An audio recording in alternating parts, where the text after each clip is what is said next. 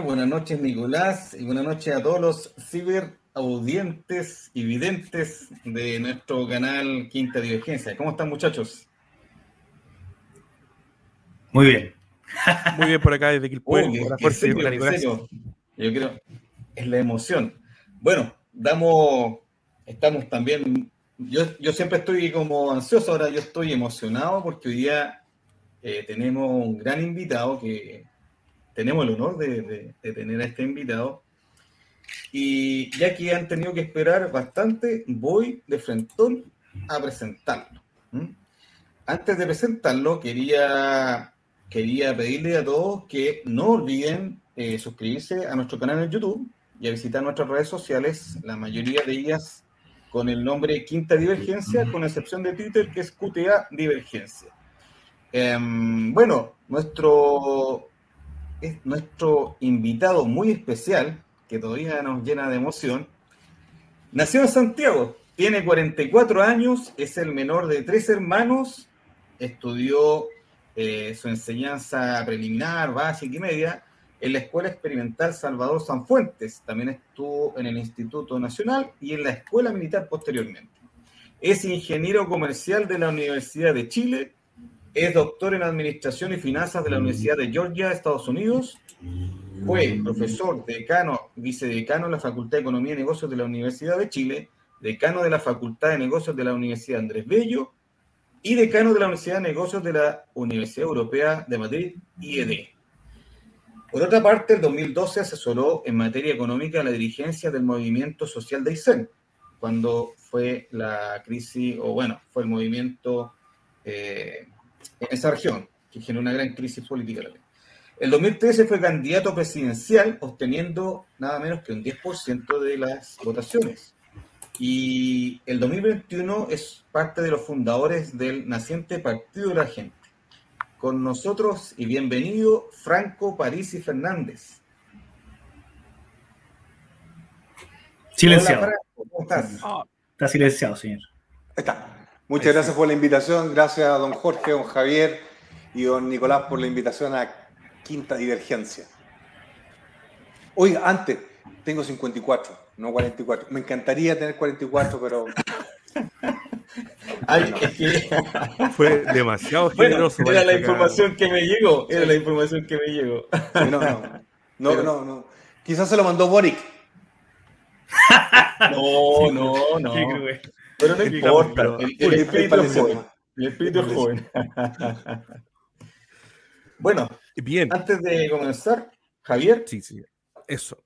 Bueno, bienvenido Franco, bienvenido también todas las personas que están conectadas a nuestra red en Facebook y en eh, YouTube. Estamos en una transmisión en conjunto por, eh, nuestros dos canales.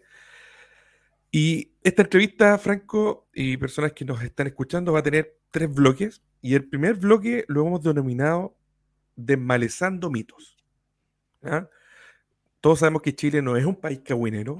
Todos sabemos que Chile no es, eh, está lejos del, del comidillo, pero igual nos pusimos en ese caso. Entonces hay dudas, consultas que uno ve, de hecho, en la publicación que hicimos acá, en, en las redes en Instagram, nos hacían constantemente las preguntas. Te vamos a tirar todo el bloque para que tú tengas el momento para presentarte y también para abordar estas cuestiones. Primero, si estás en Chile o no. Si es que no estás en Chile, ¿cuándo llegas? Eh, segunda cosa, ¿qué pasa con el tema de la pensión? ¿Es así? ¿No es así? Y tercera cosa, ¿qué pasa con algunos litigios que eventualmente están pendientes? Alguien de Colegio Hebreo está comentando inmobiliarias. Cuéntanos un poco antes de que entremos de lleno a hablar de propuestas para el, Chile que queremos. Desmalecemos el área primero donde vamos a conversar. Frank, ya, todo tuyo. Primero, usted lo dejó bien claro. Son puros mitos. Mire, yo ya viví esto. Siempre que yo soy candidato y empiezo a subir en la encuesta, empiezan a aparecer todos estos juicios que al final quedan en nada. Con respecto a las pensiones, esta fue una canallada del Canal 13 que, por algo curioso, recibió información del Tribunal de Familia, algo que quería ser completamente reservado. Ellos reciben información antes que las partes, lo cual llama mucho la atención. O hay alguien que está filtrando la información en el tribunal, o bien están comiendo. ¿Ok? lo cual es muy grave, porque hay menores. ¿Ok? Dicho eso, a mí me llama mucho la atención de que estén preocupados de mi situación, pero no de las mil muertes del Sename. Con respecto a la pensión, eso está pagado y se está entregando los datos a el tribunal. Y nosotros prontamente vamos a tener la razón como siempre ha sido. Segundo, con respecto a esto de la inmobiliaria, de hecho la tercera maliciosamente dijo, la inmobiliaria de París. No, yo no tengo ninguna inmobiliaria. De hecho, desde que fui candidato la primera vez, en 2013, dije, en Chile nunca voy a poder, tener nada a mi nombre. ¿De acuerdo? Yo dejé de trabajar esa inmobiliaria en diciembre del 2019. Ese edificio se entregó en febrero del 2020. Por lo tanto, malamente eh, me pueden achacar algo a mí. ¿Ok? Así que ese muerto no lo cargo yo. ¿ah? ese es el concepto. Pero mire, yo estoy acostumbrado a esto. A mí me ocurrió un tremendo juicio canallesco y mentiroso en la primera mm, candidatura. Pero ahí peleé con los masones. Acuérdense que yo salí en todos los canales de televisión, maté apuntándome con el dedo, que yo era de lo peor, después de cuatro años. Inocente. ¿Pero qué me costó? Me costó a lo menos entre 10 y 12 puntos y no pasar a segunda vuelta. La gente tiene que entender de que estas cosas ocurren porque uno está hablando con la verdad y diciéndole a la gente, mira, te han cagado sistemáticamente la izquierda y la derecha. Básicamente eso. Donde curiosamente los grupos económicos durante esta pandemia han sido más favorecidos que nunca, son más fuertes y más poderosos que antes.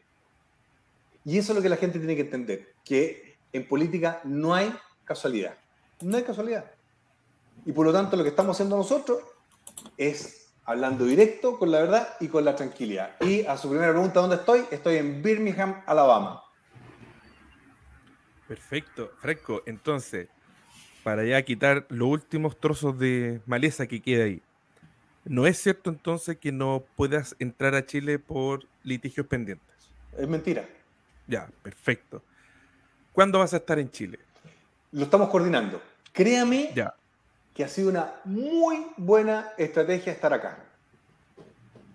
Muy buena estrategia estar acá. Yo sé que cuesta verlo porque dicen, no, pero tú no estás. Estoy, estoy recorriendo todo Chile. Mire, ahora estoy en La Ligua, Villa Alemana, Iquilpué.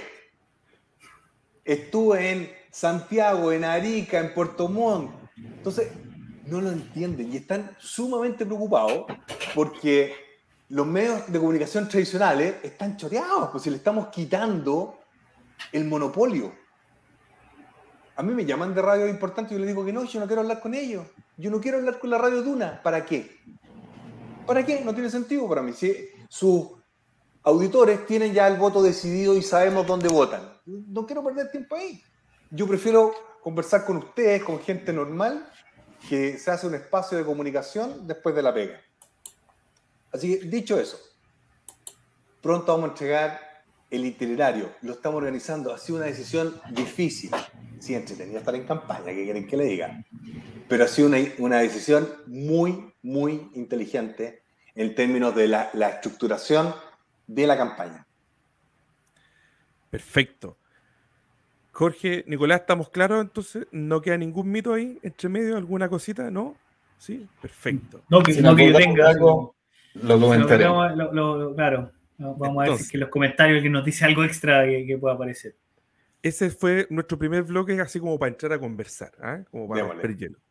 Y lo que nos caracteriza a nosotros, eh, este canal, que se llama Quinta Divergencia, el objetivo, Franco, y personas que nos escuchan, es disponer de un espacio para el diálogo, para la conversación. Creemos que si no nos podemos escuchar, no va a poder existir el diálogo. Entonces, lo que queremos acá, más que entrar en, frases hechas, en eslogan barato, queremos escuchar tu visión respecto de cómo ves el país, cómo mejorarlo, cómo hacer que este país sea grande, etc. Entonces, vamos a entrar de lleno ya a propuestas en determinadas materias. Podemos hablar toda la noche porque eh, el país, o las necesidades, las necesidades de los chilenos se expresan en distintas áreas. Entonces, tomamos un documento para usarlo como base, como para introducir esta conversación, que es el siguiente. Ahí va, lo estamos seleccionando. Sería esta. Esta misma. La encuesta CEP, ¿lo ven, cierto? Sí, perfecto. La encuesta CEP salió, eh, esta es la última de agosto del año 2021, y se le pregunta a las personas cuáles son los, los, tres problemas a los que debería dedicar el mayor esfuerzo en solucionar el gobierno. Y siempre, por lo general, arriba punteando delincuencia, asalto y robo, luego pensiones, posteriormente salud, educación, pobreza, corrupción, sueldo, etcétera. Es decir, lo que es salud, educación y delincuencia siempre en el top 5. Entonces, son muchas más, pero aquí hemos seleccionado algunas que va a comenzar Jorge a hacerte una pregunta respecto a un área para que tú puedas expresar cuáles son las propuestas que tú, Franco Parisi, candidato a la presidencia de la República de Chile, tienes respecto a esa materia. Jorge, adelante. Gracias, Javier. Bueno, como bien decía Javier, nosotros recurrimos a este documento para tener una, digamos, una, un, dato objetivo, un dato que sí diga de lo, que le preocupa al chileno. Entonces, dentro de eso está educación. A mí me gusta mucho el tema de la educación, una educación como, como un fin social, como una posibilidad de progreso, como un factor para eh, que genera movilidad social. Entonces, vemos que ahí es la cuarta preocupación del chileno, la educación. Desde la revolución pingüina que se, ha tocado fuertemente el tema de la educación y también en gran parte eh, la preocupación por qué hacemos con la educación pública, o sea, la educación financiada por el Estado. Eh, hay una, una una estadística que muestra cómo ha ido la matrícula del área de la educación municipal trasladándose a la educación particular subvencionada. No sé si podemos ver la, gráfica. No está hasta el año actual, pero ya marca una tendencia y todos tenemos la experiencia de, uno mismo, de algún conocido que eh, prefiere eh, matricular a su hijo, incluso hay postulaciones, se preparan para para ingresar a los colegios particulares subvencionados. Entonces, uno yo me pregunto, bueno, si es esa la tendencia, entonces nadie le interesa la educación pública. Hay que hacer algo con la educación pública. ¿Qué falta para que la educación pública, financiada con grandes recursos, no tengo acá la cifra, pero es así, mientras el particular subvencionado con los mismos o quizás menos ingresos recibe mayores matrículas? Entonces, ¿Cuál es tu propuesta o cuáles son tus ideas respecto de eh, tomar la educación pública, municipal en este caso, enseñanza básica y media, tomarlo en serio? Porque uno, uno escucha muchos discursos, muchas declaraciones de intenciones, pero no, no se ven entre los candidatos eh, propuestas concretas. Y como tú, como economista, tú manejas muy bien las cifras, tú nos podrías llevar por ese lado. Eh, ¿Cuáles serían tus propuestas concretas? Mire, gracias, don Jorge. La educación pública para mí es fundamental para, para el país. Ahora, lo que no concuerdo con usted es que la educación dejó de ser un vehículo de movilidad social en Chile. Lo vamos a discutir un poquito más adelante cómo se está estructurando la sociedad chilena desde mi punto de vista. Pero yo creo que tenemos que recuperar la educación pública. Nos robaron la educación pública. Yo soy hijo de la educación pública. Usted lo leyó. Instituto Nacional, bueno, Escuela Experimental Salvador San Fuente, Escuela Militar, Instituto Nacional, Universidad de Chile y acá en Estados Unidos mi doctorado en la University of Georgia, que es pública. Lo que pasó en Chile en que nos robaron la educación pública porque empezaron a meter un modelo que ya no se condice con, lo que necesitan los alumnos. Está capturado por un sector político, siempre el presidente del Colegio de Profesores es del Partido Comunista y es una pugna política. ¿Qué queremos hacer nosotros? Más democracia. Mire, a nivel universitario, la mejor universidad de Chile, que es la Universidad Católica, yo siendo la Chile, tengo que reconocer que es la católica, pero el rector lo elige el Papa. Yo quiero más democracia en toda la instancia educativa. Toda universidad en Chile que recibe un peso del Estado va a tener que tener elecciones democráticas del rector, decano y director de departamento triestamentalmente, académico, funcionario y estudiante con un Senado universitario, como lo tiene la University of Alabama, como lo tiene el MIT, como lo tiene la Universidad de Chile, donde ahí en un cuerpo colegiado se discuta aspectos administrativos, organizativos y también financieros y académicos. Lo mismo quiero en los colegios y escuelas públicas. Mire, ¿por qué el Instituto Nacional se tiene que tomar la Alameda para hacer entender al alcalde que quiere ser mixto? Yo quiero que tenga una instancia colegiada de toma de decisiones, académicos, funcionarios, apoderados y estudiantes. Que ellos decidan si quieren ser mixto o no. Pero ¿cuál es mi labor desde el Estado? Nosotros vamos a entregar 10 programas educacionales. 10. Desde el tradicional, de que el niño está sentado mirando al profesor, hasta estilo Montessori, incluso in homeschool. Porque nosotros creemos en la libertad del conocimiento. En Chile se le da un modelo, un modelo que está obsoleto, don Jorge. Don Jorge está obsoleto, es aburrido. ¿Cómo quieres tener a un niño sentado seis horas? Y le voy a contar un cuento. Yo fui a leer un cuento a mi hijo acá en el colegio público. Cuando llegué a leer el cuento, todos los niños se pararon, se sentaron donde ellos quisieran. Algunos se tiraron a la alfombra, otros en el sillón, colegio público, Jorge. Y se entiende mejor, porque el conocimiento ahora es mucho más amplio, en que necesitamos currículum flexibles. Pero volviendo con el colegio que estamos hablando, universidad, liceos. Las universidades, don Jorge, son un gueto de conocimiento en Chile. Basta.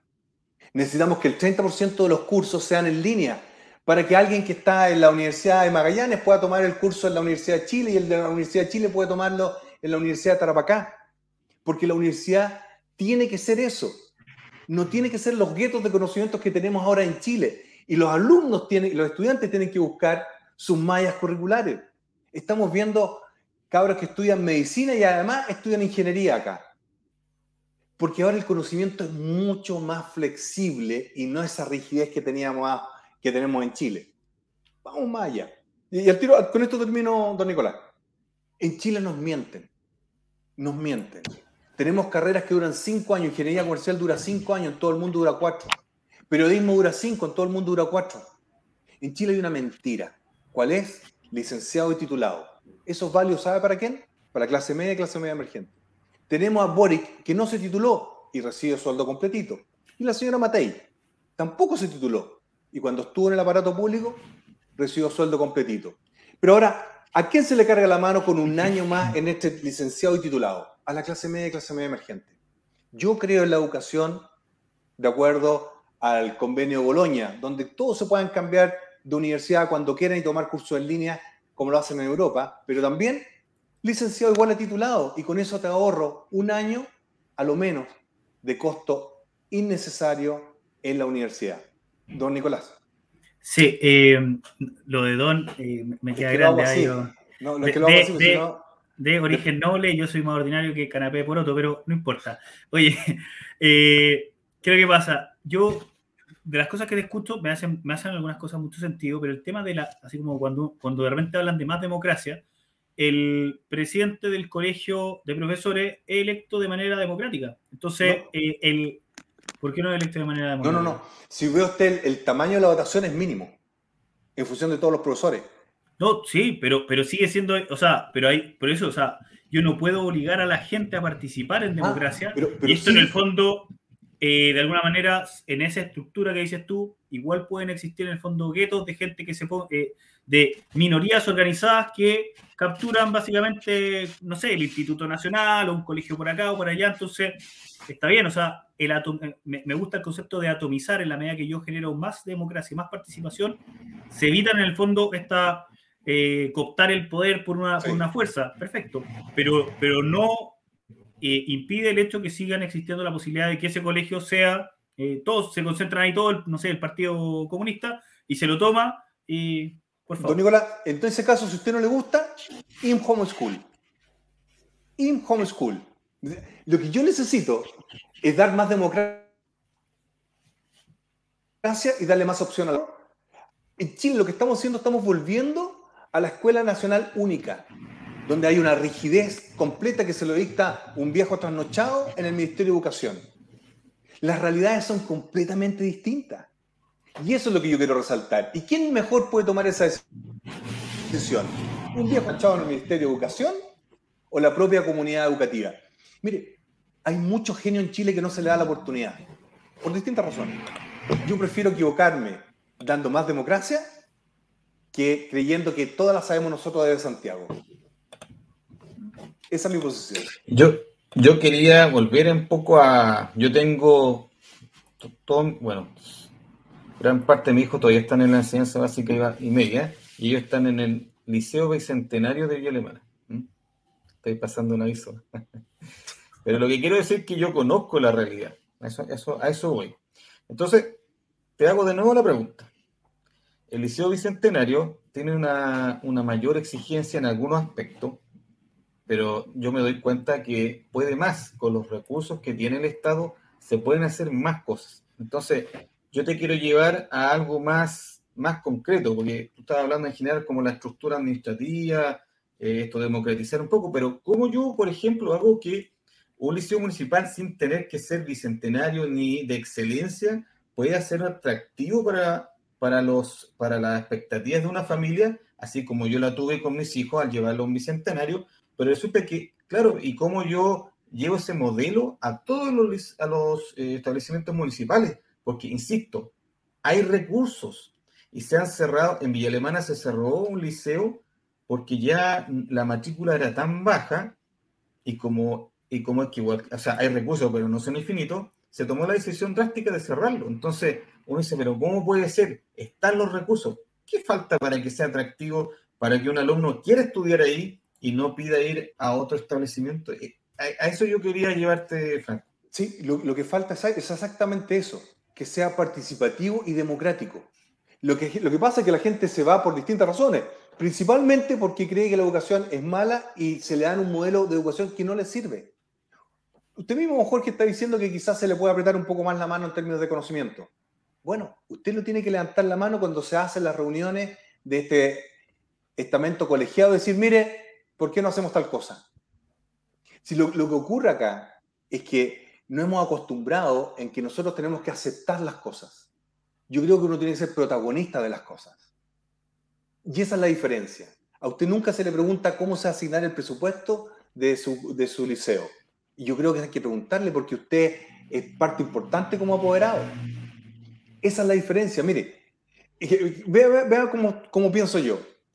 La Universidad de Santiago, el rector Solersi lleva como 20 años siendo rector donde esa universidad, que es muy buena, o era muy buena, está capturado por un partido político y por la masonería.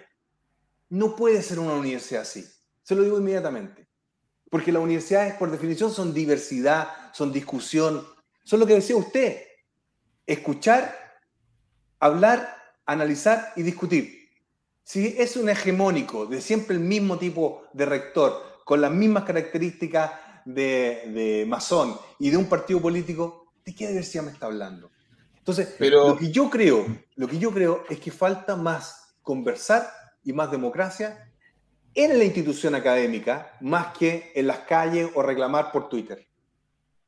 Ya, por último, porque hay otros temas, eh, yo te planteo esto, ¿por qué democratizar algo va a volver eh, mejor el proceso?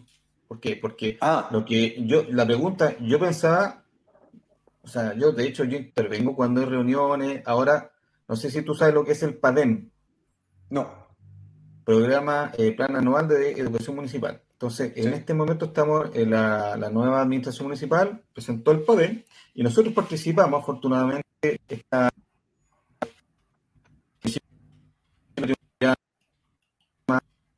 entonces, eh, pudimos opinar, pudimos opinar sobre PADEM. ¿Se escucha? Ahora sí. Ahora sí. ¿Se escucha? Ya. Pudimos opinar y, ahí se dio esa instancia, justamente, como dices tú, de democratizar, socializar lo que quieren hacer.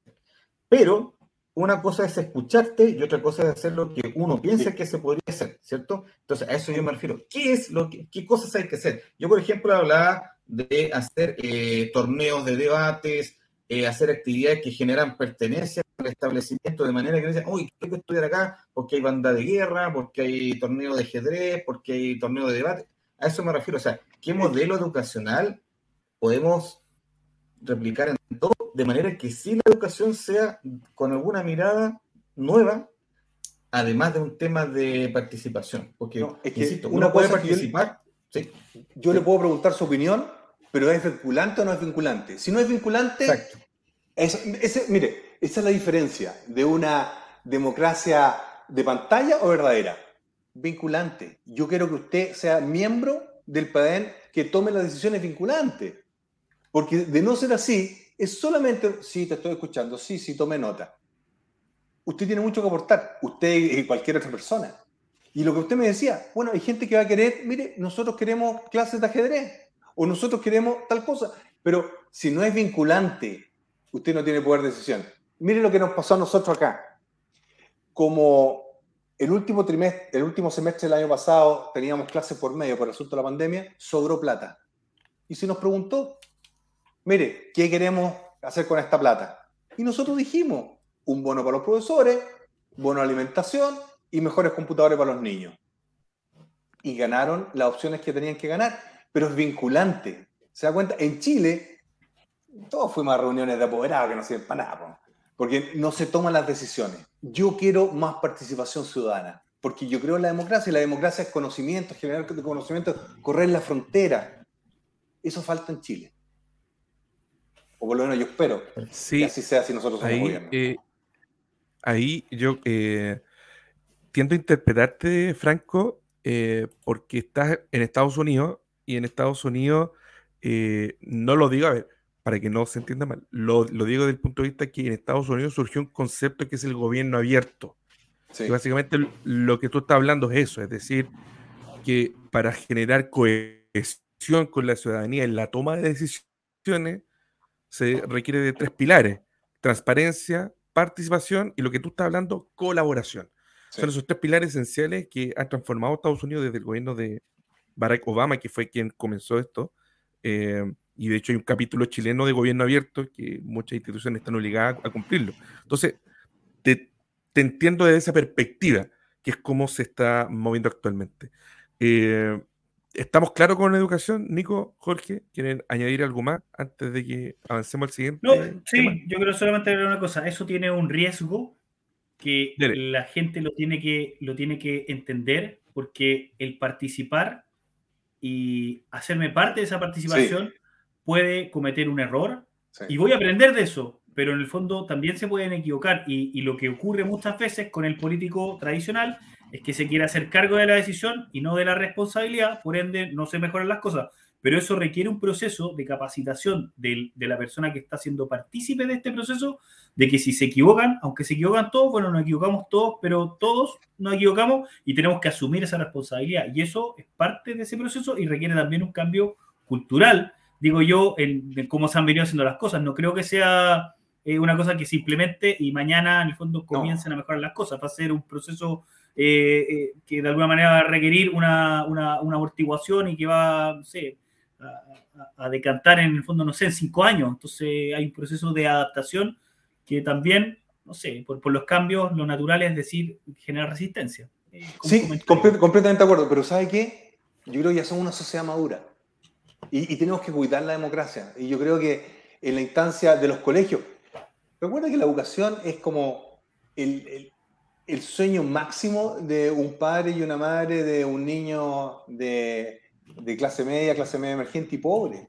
Y por lo tanto, te aseguro que ellos se lo van a tomar muy, muy en serio esa responsabilidad. Y va a crear comunidad, va a crear espíritu. E, e, eso es lo que yo echo de menos. Yo creo que este, este sistemita que tenemos en Chile, en que eh, arréglatelas como podáis y, agradece, yo creo que no. Yo creo que hay que ser un poquito más actor. Y la gente lo va, lo va a agradecer y lo va a tomar bien. Creo estar en la línea correcta y espero que la gente así lo entienda, porque yo creo en el protagonismo de la gente. Yo, yo, he visto cómo Chile cambia cuando la gente tiene un objetivo común y una esperanza en común. Y en Chile nos han regado un poquito la, la esperanza, a mi juicio. Mira, antes vamos a... Javier, Ah, Antes de ir, ah. quería aprovechar de saludar a, nuestros amigos que a través del canal PDG Elite eh, también nos están viendo a través de la retransmisión de esta interesante entrevista. Eso. Muchas gracias. Eh, y a todas las personas que están en el chat, el chat está que arde. Está que arde. ¿En serio? sí, eso es como va a ser otro programa, pero lo, lo, vamos a dejar para el tercer bloque. Vamos a ponerle ahí Pino, muchos saludos, mucha gente llamando a votar por, por Franco, eh, comentando lo que estamos hablando, así que está bien, bien movido. Mira, yo quiero que tomemos otro elemento de lo que está acá en esta encuesta de la CEP, de cuáles son los problemas que se deben atacar. El que está siempre en la medianía, pero acercándose ya al top 5 es la corrupción yo soy un fanático de la transparencia, trabajé en el Consejo para la Transparencia, en fiscalización, siempre lo digo porque soy un fanático de esto y creo que ahí es donde está el principal problema. También soy administrador público, entonces trabajo en esta área de, lo público y sé que la opinión desde afuera es la cuestión está corrupta y desde adentro también uno ve vicios o ve eh, espacios de opacidad. Em, para las personas que nos están viendo, eh, el año 94 se creó una comisión de ética pública que estableció, oye, Chile tiene que crear una ley de transparencia. Año 94. La ley de transparencia chilena vio la luz el año 2008, 14 años después. A propósito de los escándalos que ocurrían por lobby, pasaron tantos años y se generó una ley para corregir las cuestiones del lobby. Eh, en otras palabras, ocurren casos de corrupción y posteriormente se mueve la maquinaria estatal para generar una norma que en teoría va a regular esto. Mi pregunta es, para ti, Franco Parisi, como eh, eventual futuro eh, presidente de la República, a cargo del Ejecutivo, la Administración Pública, ¿cómo erradicar la corrupción sector público? No hablo del sector privado, sino del sector público, que sería, en estricto rigor, lo que va a depender de ti, con cosas concretas. ¿Cómo? lo que está hecho no lo ha podido, no se ha podido eh, lograr. Y termino con esto. Hay un, hay un ranking antes de darte la palabra que sale todos los años. Salió este año, 2000. Eh, espérame, ¿dónde está acá? En enero de este año, y aquí estamos nosotros en el ranking número, en la posición número 60, en la posición número 25, con 67 puntos. Somos el segundo de América Latina, eh, el, segundo de América, solo superior a Estados Unidos, pero llevamos harto tiempo bajo el primer lugar. Antes éramos primero, entonces se han destapado un montón de situaciones de corrupción. Pongo esta estadística para ilustrar de que en Transparencia Internacional estamos muy bajos. ¿Cómo, Franco? ¿Cómo erradicar la corrupción en el aparato estatal? El presidente Lagos dijo bien claro que las instituciones funcionan. Eso fue lo que dijo varias veces, que las instituciones funcionan. Pero nunca nos dijo para quién. ¿De acuerdo? ¿Usted cree que es fácil para uno querer ser candidato a la presidencia y conversar con distintos personajes relevantes del concierto internacional y darse cuenta que tenemos tres carabineros? Director general de carabineros, procesado. Comandante en jefe del ejército, procesado. Director de la Policía de Investigaciones, procesado. Donde se tuvo que hacer una ley especial para la plata en la política para que no cayeran los políticos. Es complicado. ¿Por qué? Porque las instituciones no están funcionando. ¿Me van a decir que nadie se daba cuenta de los Audi? ¿Me van a decir que nadie se daba cuenta de lo que pasaba en la policía de investigaciones? Sí se dan cuenta. Lo que pasa es que en Chile no hay una ley que protege al que, delita, al que, al que entrega el dato. ¿ah? En, Estados Unidos, usted que lo sabe muy bien, se llama The Bluser Blower. ¿Ok? El soplador de, del silbato. En Chile, ¿qué es lo que ocurre? Si usted denuncia o delata a alguien, lo echan. Por favor, veamos lo que pasó en, en la, municipalidad de Vitacura, que se suponía porque eran UDI y eran Opus Dei caminaban sobre el agua. Y nos dimos cuenta, y nos dimos cuenta de que chuta. Y nos vamos a otro lado si quiere, nos vamos a la municipalidad de Viña del Mar, o nos vamos a la municipalidad de Ñuñoa. Mire, Primero, tenemos que hacer una ley como corresponde para proteger al que denuncia. Si eso no lo hacemos, siempre el que va a tener la culpa es el soldado raso, es la secretaria de la secretaria de la secretaria, etc.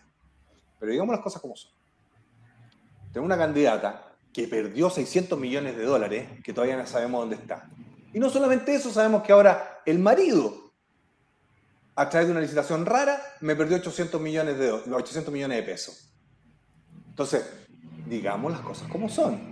Aquí hay un amparo a los operadores políticos. Y esos operadores políticos están zafando en esta fiesta. Nosotros vamos a ser horriblemente fiscalizadores. Usted sabe muy bien, ya que estudió administración pública, disculpe que aquí me coloco emotivo porque a mí me da rabia porque es plata la gente lo que están sacando acá. Hay una subsecretaría que me gusta mucho, que se llama la Subsecretaría de Desarrollo Regional. Don Nicolás, don Javier y don Jorge, la gente que nos está escuchando. Esa es la subsecretaría del hombre del maletín. ¿Han escuchado ese término en términos futbolísticos, no? Cuando hay un equipo que tiene que ganar para salir campeón y el otro no sabemos el resultado, aparece el hombre del maletín. Ya. La subsecretaría de Desarrollo Regional es el hombre del maletín. La subdere, sí. Es la subsecretaría más peleada por los partidos políticos. Deje explicarle por qué don Jorge o don Javier lo puede hacer mejor que yo, pero cuando el presidente le interesa una municipalidad determinada, va y le dice al subdere, vaya a preguntarle qué necesita y le llamo billetín. Ya. Nosotros en esa subsecretaría vamos a tener puro Rottweiler, puro Karim. ¿Ok? No solamente eso, sino que también vamos a cambiar las leyes. La mayoría del choreo en las municipalidades se produce en las, las corporaciones municipales. ¿Estoy con lo correcto, don Javier? Así es. Curiosamente, don Nicolás, don Javier y don Jorge, Contraloría General de la República no puede fiscalizarla. ¿Tú crees que a mí no me van a dejar entrar ahí? Vamos a cambiar la ley sí o sí para que puedan entrar. Sí o sí para que puedan entrar. Porque vamos a tener nuestros candidatos core, diputados y senadores para que fiscalicen. Mire, hay un estudio muy bueno, después se lo va a mandar, se me olvidaron los autores, que demuestra que el 60% de los gastos de las municipalidades se pierde. 60. 60%. Por lo tanto, no se está haciendo la pega de fiscalización. Además, el gobierno chileno gasta plata como loco. Mientras más plata tiene el Estado, menos plata le queda a la gente. Nosotros queremos bajarle el sueldo a todos los funcionarios públicos, 5 millones para abajo. Y al que no le guste, que se viste, que se vaya. No tenemos ningún problema si talento hay en Chile, incluyendo Televisión Nacional, incluyendo el Banco del Estado. Sichel, ¿sabe cuánto ganaba Sichel trabajando como, como presidente del Banco del Estado sin tener idea de banco? 18. 18 palos. ¿No le da rabia? A mí sí. ¿Por qué? Porque es designado Deo. Yo podría, a ver, si fuera presidente, podría destinar a, mi mejor amigo que juega la pelota. Y le tendrían que pagar. Si es un puesto político, 5 millones. Del presidente para abajo. Mire, si nosotros logramos eso y ocupamos las instituciones, ¿qué institución me gusta mucho a mí? ¿Por qué me gustaría ser presidente de la República? Me pican las manos por ser presidente de la República porque tengo la ANI y porque tengo la unidad de análisis financiero. A mí no me hacen eso. Yo sé cómo el choreo en Chile. Yo lo sé, yo lo conozco. Mire, usted con la ANI y con la unidad de análisis financiero, aprieta tres clics y saca todo. Uy, qué raro. De repente se dieron cuenta que un comandante jefe del ejército tenía una casa acá, un departamento allá, no sé cuántos viajes. Ahí se dieron cuenta Ahí se dieron cuenta. Mire, la gente no es tonta, lo sabe, pero ¿sabe qué? Tiene miedo a hablar. Tiene miedo a hablar. Si en la población saben que un tipo que dice que es taxista y empieza a comprar televisores gigantes, agranda la casa y coloca un jacuzzi, me dicen, no, no es taxista. Yo creo, en serio, que aquí no están funcionando las unidades. Yo necesito que funcione coordinadamente la ANI, la Unidad de Financiero, Servicio Puesto Interno, Tesorería General de la República, la Comisión Nacional de Mercado Financiero. Y ahí empezamos a hablar. Sí, eh, para añadir un poco de, ingrediente a esta cazuela, eh, organismo, y aquí Nicolás va a gozar esto, el, Estado es bastante grande en diversos organismos eh, dedicados a la fiscalización. No, yo no sé para puede ser, por ejemplo, tenemos Contraloría, tenemos el Consejo para la Transparencia, tenemos la Superintendencia, está eh, las Express, eh, está, estuvo también lo que era Gobierno Digital, la UAF, todo lo, lo que nos mete, es decir, hay, un, hay una estructura que funciona, pero al parecer eh, digo al parecer como para que tú lo remates, eh, al parecer está ahí, no funciona coordinado. Yo cuando pienso en el caso de Singapur, un país que lidera en educación, en salud, en combate a la corrupción, eh, ¿por qué nos cuesta tomar esos elementos? ¿Será, ah. dejo plantear la pregunta, ¿será nuestra idiosincrasia chilena, latinoamericana? No. ¿Cuál es tu visión? Porque, ok, sí, eh, voy a cambiar esta ley, pero en algo más concreto. Lo que pasa es que estamos llenos de operadores políticos. Son puros amiguis que se protegen entre ellos. Le puse el ejemplo. La señora Proboste era presidenta, eh, diputada, y su marido trabajaba en el Ministerio de Educación. ¿Usted cree que alguien le iba a decir algo a ese caballero? Yo digo que no. Yo digo que no. Porque si usted hace el árbol genealógico, se cae de espalda. Veamos qué pasaba en Vita Salud, Vita Cura Salud, Vita Deporte, Vita, Vita, Vita, Vita Billete, Vita Choreo.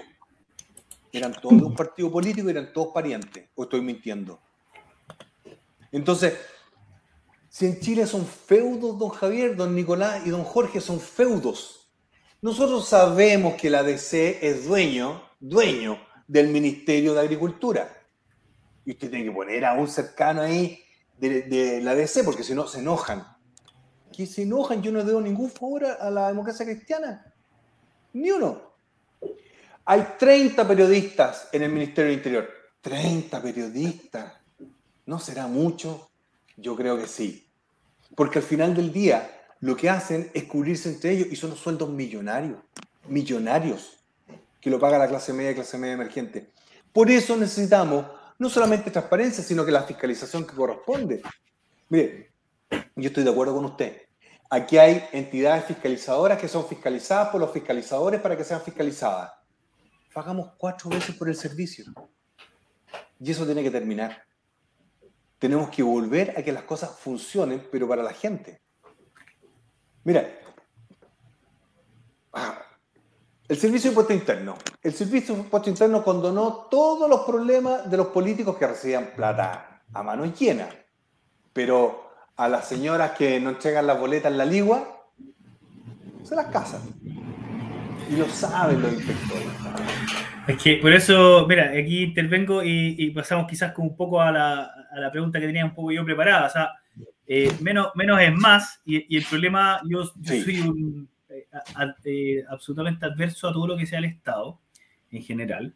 Y, pero el problema pasa porque cómo se llega con ese mensaje en el fondo a la gente. O sea, yo hoy día, por ejemplo, acá en la Ligua converso con personas que en el fondo me dicen, oye, me están cobrando no están cobrando IVA en la boleta del supermercado y la gente se está dando cuenta de lo que le está costando y yo le explico y les digo, mira, sabes que eso te lo han cobrado toda la vida, qué sé yo, y lo que pasa es que ahora está detallado en la boleta. Eso fui yo, ojo, propuesta mía el 2013. Ni un problema. Sí, no, sí, también he hablado de propuestas tuyas del tema del, impuesto a los combustibles y varias cosas. Si sí, sí, sí, he escuchado tus propuestas. El problema radica, y, y acá voy de la mano, o sea, cómo combinamos la ecuación eh, menos Estado y mantener en el fondo esas propuestas, porque la gente eh, tiene una valoración por el Estado que, que, en el fondo recibe eso, que le salió muy caro, como, no sé, el IFE y un montón de cosas que yo le explico a las personas.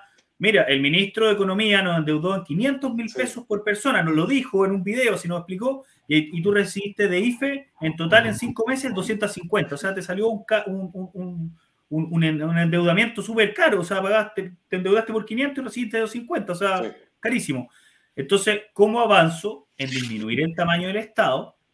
Y acá me, me, me, voy, por ejemplo, no, no, no, lo tengo aquí exactamente en el punto, pero donde decía que eh, tú proponías, en el fondo, disminuir en 15 mil millones de dólares eh, el gasto estatal y pasarlo en el fondo a pensiones. Pero sigue siendo en el fondo recaudación estatal que pasa a pensiones y el problema es que la plata pasa por el Estado. Y al pasar la plata por el Estado, eh, las manos ahí de los políticos, eh, entonces, ¿cómo combino todo esto que tú propones, que me parece en el fondo interesante, pero lamentablemente sigue, sigue pasando por el Estado y, seguimos en el fondo en esa dependencia del Estado. Y si no es el Estado, nadie. Y hay muchas entidades y muchas personas disponibles a hacer cosas sin estar trabajando en el Estado. ¿Qué vamos a hacer nosotros? Reasignar las partidas presupuestarias. Nosotros vamos a sacar 16 mil millones del presupuesto y se los vamos a devolver a la gente. Vamos a aumentar las pensiones básicas solidarias a 350 mil.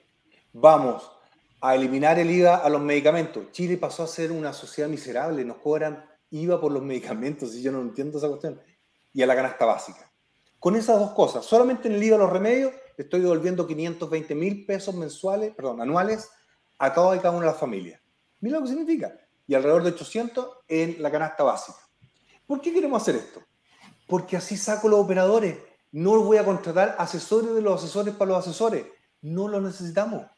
No voy a pagarle 9 millones de pesos mensuales a Matías del Río por leerme las noticias. Voy a hacer un casting y le voy a decir, te voy a pagar un millón y medio, el que mejor lo haga. De esa forma empezamos a sacar los operadores políticos. La plata que se gasta en asesoría es obscena. El director de Televisión Nacional gana como 33 millones de pesos mensuales. Lo vamos pero, a pero, mi, pregunta es, en el fondo, en la medida que tú dices ya, esos 15 mil millones los paso, por ejemplo, a pensiones, circunstancialmente en la transición, pero esto no puede avanzar. Eh, hay un ruido de repente. Eh, esto no puede avanzar a que efectivamente comencemos a bajar la carga tributaria y no sea necesario que el Estado tenga que recaudar para ingresar eso, por ejemplo, a la AFP sino que cada uno, libre y voluntariamente, decía que lo que hace con esa plata porque no la está pagando al Estado. Ojalá que se logre, pero ¿por qué no lo puedo hacer? Porque lamentablemente, si yo no lo hago de esa forma, yo no lo hago de esa forma, los grupos económicos se van a quedar con esa plata. De paso a explicarte. Por ejemplo, la devolución del IVA a los remedios. Si yo rebajo el precio del IVA en el medicamento propiamente tal, las farmacias no van a bajar el precio no me lo van a bajar. Entonces tengo que hacer un camino largo porque tú sabes que son poder monopólico. Entonces, págamelo con una tarjeta de débito, yo a los 45 días te lo devuelvo.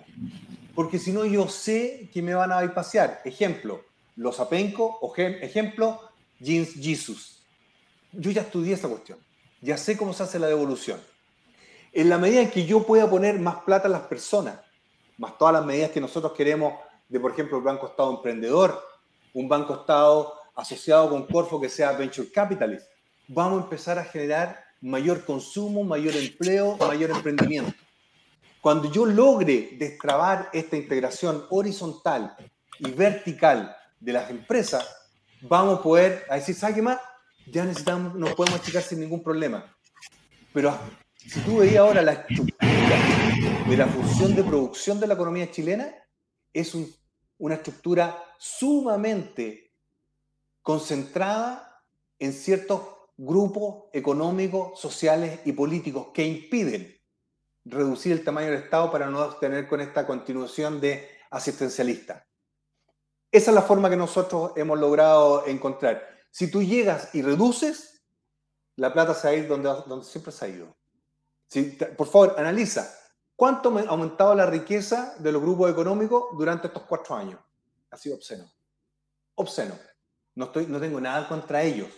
Lo que, lo que sí te digo es que la estructura económica chilena ya quedó en su tope y por lo tanto tenemos que buscar un modelo alternativo, que yo creo que es una economía de servicio. ¿De acuerdo? Una economía de servicio con hub logístico, que lo podemos hablar más adelante, pero esto se tiene que llevar paso a paso. En la medida que nosotros logremos canalizar más recursos a la clase media, clase media emergente, solucionando los problemas endémicos, tú estás en la ligua como el agua, por ejemplo, de ahí podríamos pensar, no en mi gobierno, yo creo que ya en nuestro gobierno, en reducir el tamaño del Estado, que yo creo que hay que hacerlo urgente. Me parece. Y cierro con esto. Los últimos 30 años de Chile han sido en el fondo un ejemplo para el resto de los países respecto en el fondo de la economía, incluso disminución de, de, Gini, nosotros tenemos un Gini promedio. Entonces, bueno, yo discrepo mucho del modelo que plantea Gabriel Boric, como hacer todo nuevo, pero lo tuyo también suena un poco como hacer todo de nuevo. Entonces, ¿qué cosas conservas y qué cosas en el fondo son las que en el fondo quieres implementar tú y diferenciarte sustancialmente, porque yo creo que yo, yo veo que el modelo ha funcionado y quizás en el fondo hay gente que se está quedando atrás, pero ¿cuál es como eh, lo sustancial que mejora desde mi perspectiva el modelo chileno? No lo, no lo destruye, por decirlo así. No, para nada. Mira, yo creo en la, en la propiedad privada, creo en el emprendimiento, creo en la meritocracia. Pero hablemos con la verdad, Nicolás. Mira todas las poluciones. En los remedios, en los eh, papel higiénico, en los pollos, en eh, el gas ahora, en el transporte. Tú empezás a mirar la economía chilena y es una situación que fue muy bueno lo que ocurrió, pero se volvió abusiva, un abuso. Y te voy a colocar un ejemplo. En el 2013 nosotros propusimos que aquellas personas que tenían fondos de la FP pudieran ocupar, sacar el 10% para darlo de pie y comprar un departamento o una casa por 1.500 UF. Me dijeron que yo era lo peor. Que yo era lo peor. Me persiguieron y me atacaron. Ahora, esa casa que pudiste haber comprado vale 3.000 UF y nunca más la vas a poder comprar. ¿Por qué? Porque una derecha que decía, no, no, no, esa plata no se toca. Y usted tiene una esperanza de vida hasta los 210 años, hasta, los 110 años. Cosa que es mentira. O sea, tú puedes subir inmediatamente la pensión de todos los chilenos que ya están jubilados si hacen un truncamiento de la distribución a los 85 subiendo un 15%. Al tiro, a costo nada, afirma el presidente. Ha habido un abuso persistente y consistente del sector privado y el sector público. Mira lo que pasó con el gas licuado que pasó de 13 lucas a 25, 28 mil pesos el balón de 15 kilos. Injustificadamente, ¿eh? injustificadamente. Entonces, ¿por qué ocurre eso? Porque se permitió aumentar mucho la concentración. Y voy a ser majadero, pero acá en Estados Unidos, el señor Rockefeller en 1920 extraía petróleo, procesaba petróleo, transportaba petróleo y vendía la gasolina. ¿Qué le dijeron al señor Rockefeller? Más millonario de toda la historia. Señor, no. No. Divídalo. Divídalo. Lo mismo con Microsoft, lo mismo con eh, ATT y otra compañía.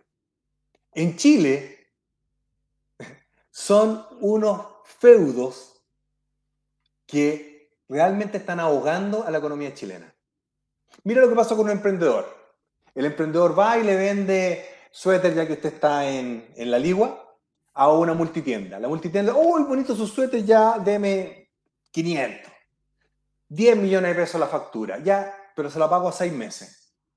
Pero yo tengo que comer mañana, te va a decir el tipo. Ningún problema. Baja el segundo piso, tenemos un factory. Listo, 30% para adentro. Y al final tú dices, pero no me quedó nada. Ese es mi problema. Porque el poderoso se hizo tan poderoso que se colocó insensible y no se da cuenta que esta cuestión es que todos ganemos.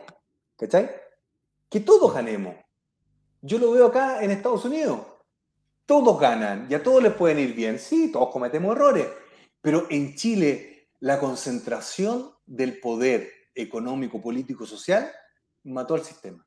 Y por lo tanto yo tengo que mantener ese sistema, pero mejorarlo. Por ejemplo, para que la banca no se enoje conmigo, yo quiero dar zona franca en Arica en Iquique, zona franca bancaria, en Arica, en Iquique, en Aysén y en Punta Arenas. ¿Por qué? Porque Uruguay tiene el monopolio de las platas de Argentina en Buenos Aires, pero toda la plata que hay en el sur, en Río Gallego, quiero que se vaya a Punta Arenas y que se vaya a Aysén. La plata de Bolivia, que se vaya a Iquique y la plata del sur de Perú a Arica. Y con eso vamos a tener más dinero, menores tasas de interés, más flujo de la economía, mejores trabajos. Y quiero que pensemos, Chile tiene que ser un hub logístico, con cinco carreteras bioceánicas, con puertos de alto nivel, para que seamos el puerto de salida y llegada para Argentina y Bolivia. Pero de eso no se está hablando. No, mira, en ese sentido coincido con varias cosas. Yo, de hecho, aquí en la Ligua siempre dije que deberíamos ser zona franca en chaleco y, y dulces, que es nuestra especialidad pero lamentablemente eh, tenemos que pasar rápidamente el tercer bloque porque no tenemos por mucho rato y queremos aprovechar que tenemos preguntas de las preguntas del público. Antes de eso, antes de eso, vamos a tener un, uno, un minutito, un minutito y medio para que Franco pueda refrescarse un poco, tomar un, un poquito de agua. 2000 conectados, mira, excelente, 2527. Espectacular. Vamos a eh, tiene una pequeña tanda comercial, muy cortita, muy, muy cortita, y luego volvemos entonces con Franco al tercer bloque de preguntas del público.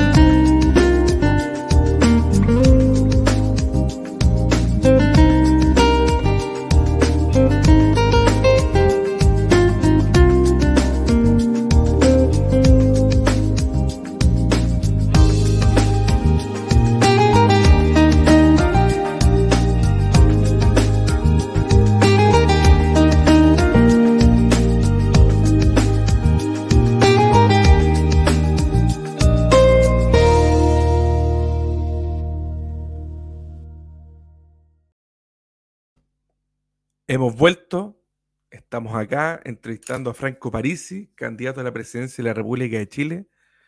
Y vamos a ir ahora con el último bloque. Hemos hecho un trabajo enorme de producción y tenemos 12 videos. Entonces, para que esto no se largue franco y estemos hasta las 12 de mañana, tú tienes que escoger un número del 1 al 12 y vamos a ir seleccionando ese video, vamos a poner esa pregunta, son 15, 20 segundos. Y tú también tómate 30 segunditos, 40 segundos respondiendo esa pregunta en específico. ¿Te parece? Ya. Partamos, por el, Obviamente el 7.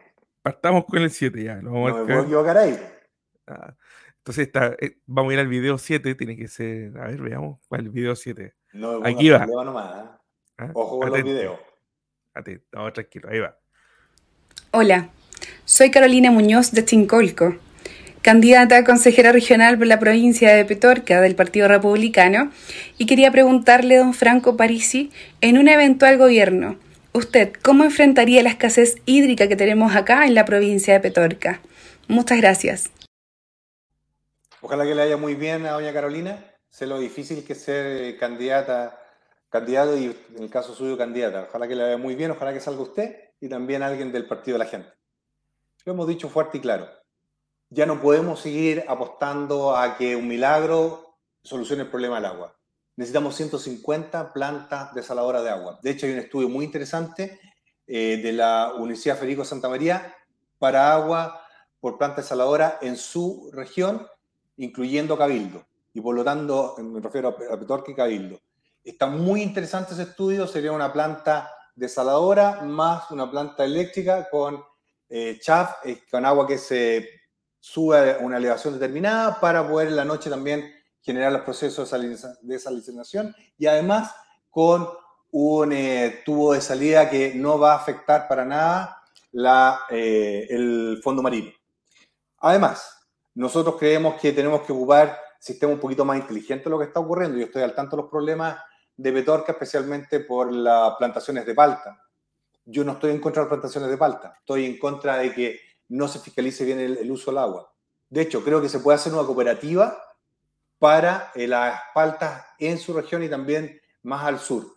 Y de esa forma tener más agua. Si el problema, esto no se soluciona como dice algunos candidatos que quieren estatizar todo. Mire, si falta agua, va a haber guerra del agua, sea estatal o sea privada. Por lo tanto, tenemos que generar más y mejor agua. Uno, como le decía, planta desaladora de agua. Dos, a través de cooperativas, ojalá agrícolas, incluyendo las paltas. Yo quiero que sigan exportando palta. Es un producto precioso y muy importante. Pero también tenemos que mejorar la fiscalización. La Dirección General de Agua no está dando el ancho. Digamos las cosas como son. La Dirección General de Agua un dato no menor, el director General de Agua gana 7.700.000. Son números que a mí me encantan. lo tenemos que independizar, tipo Banco Central. Es demasiado importante el tratamiento de las aguas que necesitamos y por lo tanto tiene que estar fuera. Pero tenemos que fiscalizar el uso del agua. ¿Cómo se puede hacer esto? A través de eh, fotos satelitales en que tú puedes ver quién está robando el agua. ¿Ok? yo no soy contrario a la fiscalización, me gusta la fiscalización, especialmente cuando es desleal lo que está ocurriendo. Y acá no significa que vamos a hacer cortar árboles o algo por el estilo, te vamos a cobrar que le entreguen la misma cantidad de agua robada. Ya está la tecnología, está, existe. Yo la he visto y la hemos, hemos ocupado para identificar dónde están choreando agua. Por lo tanto, si no se quiere aplicar, es porque lamentablemente hay intereses que perjudican a los agricultores. Por lo tanto, la solución del agua no pasa solamente por eso, sino también decirle a las mineras que de aquí al 2032 y al 2042 el uso de agua tiene que ser 100% al 2042 y 80 al 2032, 80% tiene que ser por agua que no sea por causa natural ni de superficie ni subterránea. Y también a las eh, forestales, el mismo tratamiento. Porque si ellos producen el agua, se alivia el problema para todos y son parte de la solución y no parte del problema. Quiero decir que hay varias mineras, por ejemplo, en minera escondida, que ya el 80% del agua es a través de eh, plantas desaladoras. Por lo tanto, es una tecnología que se conoce, pero está avanzando fuertemente y tenemos que invertir en ese tipo de, eh, de tecnología a través de ir a ver qué está pasando en Israel, qué está pasando en Emiratos, en China, Japón y también en Europa y Estados Unidos. Siguiente número, Franco, escoge un número que ha, pedido eh, Hagamos el 12. El 12, ya, vamos al 12. Para no darle a ninguno de mis contrincantes. Ah. ya, esta está buena. Está un poco oscuro, eh, pero el video, pero está buena, ahí va. Buenas noches, mi nombre es Sami, soy de la comuna de Barnechea. Mi pregunta para Franco Parisi es, ¿qué garantía de probidad puede asegurar un gobierno encabezado por usted cuando hay tantas acusaciones judiciales y periodísticas en su contra hoy en día? Muchas gracias. Es que no hay ninguna, eso es lo interesante. A mí se me ha acusado de todo y al final todo queda en nada. En nada, ¿de acuerdo? Los masones, los calzoncillos, qué es lo que es una pierna, eh, ¿qué más? No sé, que, que, que, bote un chicle en Singapur. Al final todo queda en nada, ¿de acuerdo? Así que, ¿qué quiere que le diga? En mi respecto, no queda absolutamente nada. ¿ah? Eh, como la dice la canción esta de la Frozen, libre, libre soy. Exactamente, eso ocurrió. ¿Y han sido majaderos conmigo? Sí, sí. Injusto, sí. Pero mire, todo ha quedado en nada. Y cifras estratosféricas, mil millones, quedan en nada. ¿Me ha causado daño? Sí, mi familia le afecta, de todas maneras. Pero ya me acostumbré. Total, ya sabemos que al final siempre salimos victoriosos, aun cuando un poquito mellado, que es parte del paquete. Pero Don Sami son puros, puros voladeros de luces que al final quedan y han quedado y van a quedar en nada. Ya, vamos, con el doble uno, el 11. El 11, vamos al 11. Eh, ahí va. Hola, mi nombre es Rodrigo y te hago una pregunta desde Madrid, España. Eh, mi pregunta es, desde tu visión, ¿cuál es la relación entre el Estado y la economía? Eh, ya sea como un ente regulador o en qué tipo de bienes y servicios puede tomar atribuciones intervencionistas o subsidiarias, por ejemplo. Yo creo que el Estado es sumamente relevante, especialmente en una economía tan pequeñita como la nuestra. Pero el Estado tiene que ser un facilitador, ¿de acuerdo? Tiene que ser casi un árbitro, un administrador de recursos, pero quien tiene que tomar las decisiones son la gente. Yo creo en la propiedad privada, pero también creo que Chile se convirtió en una sociedad extremadamente abusiva y por lo tanto hay que arbitrar esos abusos, ¿de acuerdo? Yo creo una economía abierta al mundo, mirando Argentina, mirando Bolivia, mirando Perú, y mirando a la Antártida, por supuesto, y mirando al Pacífico. Pero para nada creo en una economía estatizada, ni tampoco completamente liberal. Es una economía que poco a poco hay que empezar a abrirla más y más, dando más libertad a las personas, dándole más oportunidad a las personas, pero entendiendo que estamos partiendo de un eje monolítico en lo económico, lo político, social. Cosas que son garantías obvias es, a mi juicio, la libertad de creo, la libertad de educación, la libertad de trabajo, la libertad de emprendimiento, la libertad de elegir con quién quieras estar, casarte o, cualquier forma de convivencia con cualquier concepto de familia. Pero tenemos que cuidar a la familia, a los niños, dar salud, dar educación. Tu pregunta es extremadamente amplia y nosotros creemos en aspectos colaborativos en que el gobierno tiene que estar donde tiene que estar, pero siempre apoyando y protegiendo a la gente y sus familias. Vamos con el 10. Arriba el 10. Autorizo a reproducir este video. Hola Franco, ¿cómo estás? Quisiera preguntarte si estás de acuerdo con liberar los presos de la revuelta. Saludos. Don Rodrigo, yo tengo un problema ahí. Yo estoy molesto con la justicia. No sabemos si son inocentes o son culpables. No me pueden tener 10, dos años a una persona en prisión preventiva y sin hacer la pega. Yo antes de tomar una decisión necesito que me digan si son culpables o inocentes. Yo le diría a la justicia póngase las pilas y diga si es culpable o inocente. Si es culpable, para adentro. Si es, culpable, si, inocente, para afuera. Aquí ya, ya pasamos la barrera de lo creíble. Nos quemaron 25 estaciones de metro y todavía no sabemos qué chucha fue. Disculpe mi francés, don Nicolás, don Javier, don Jorge. tuche, tuche. Pero oiga, no puede ser. Pongámonos serios. Pongámonos serios. 25 estaciones de metro me quemaron. Todos los días me están quemando camiones, tractores, casas en la Araucanía y en, la, provincia de Arauco. Y todavía no sabemos quiénes son. Mire, basta. Esto es un chiste. Yo necesito que la justicia haga justicia y sea justa.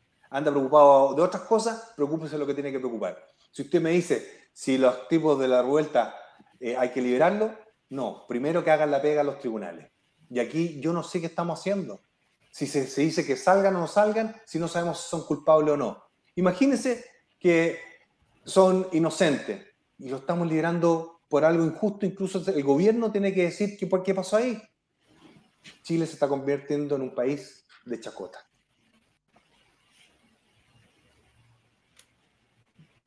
Usted sabe, nueve. No, no, si no va a nombrar, no va a nombrar ninguno menos que siete. Hay que preguntarle igual. Soy competitivo, jefe, soy competitivo. Está muy bueno, está muy bueno. Mira, se repite el plato, a ver, ojo. Autorizo a reproducir este video. Hola Franco, ¿cómo estás?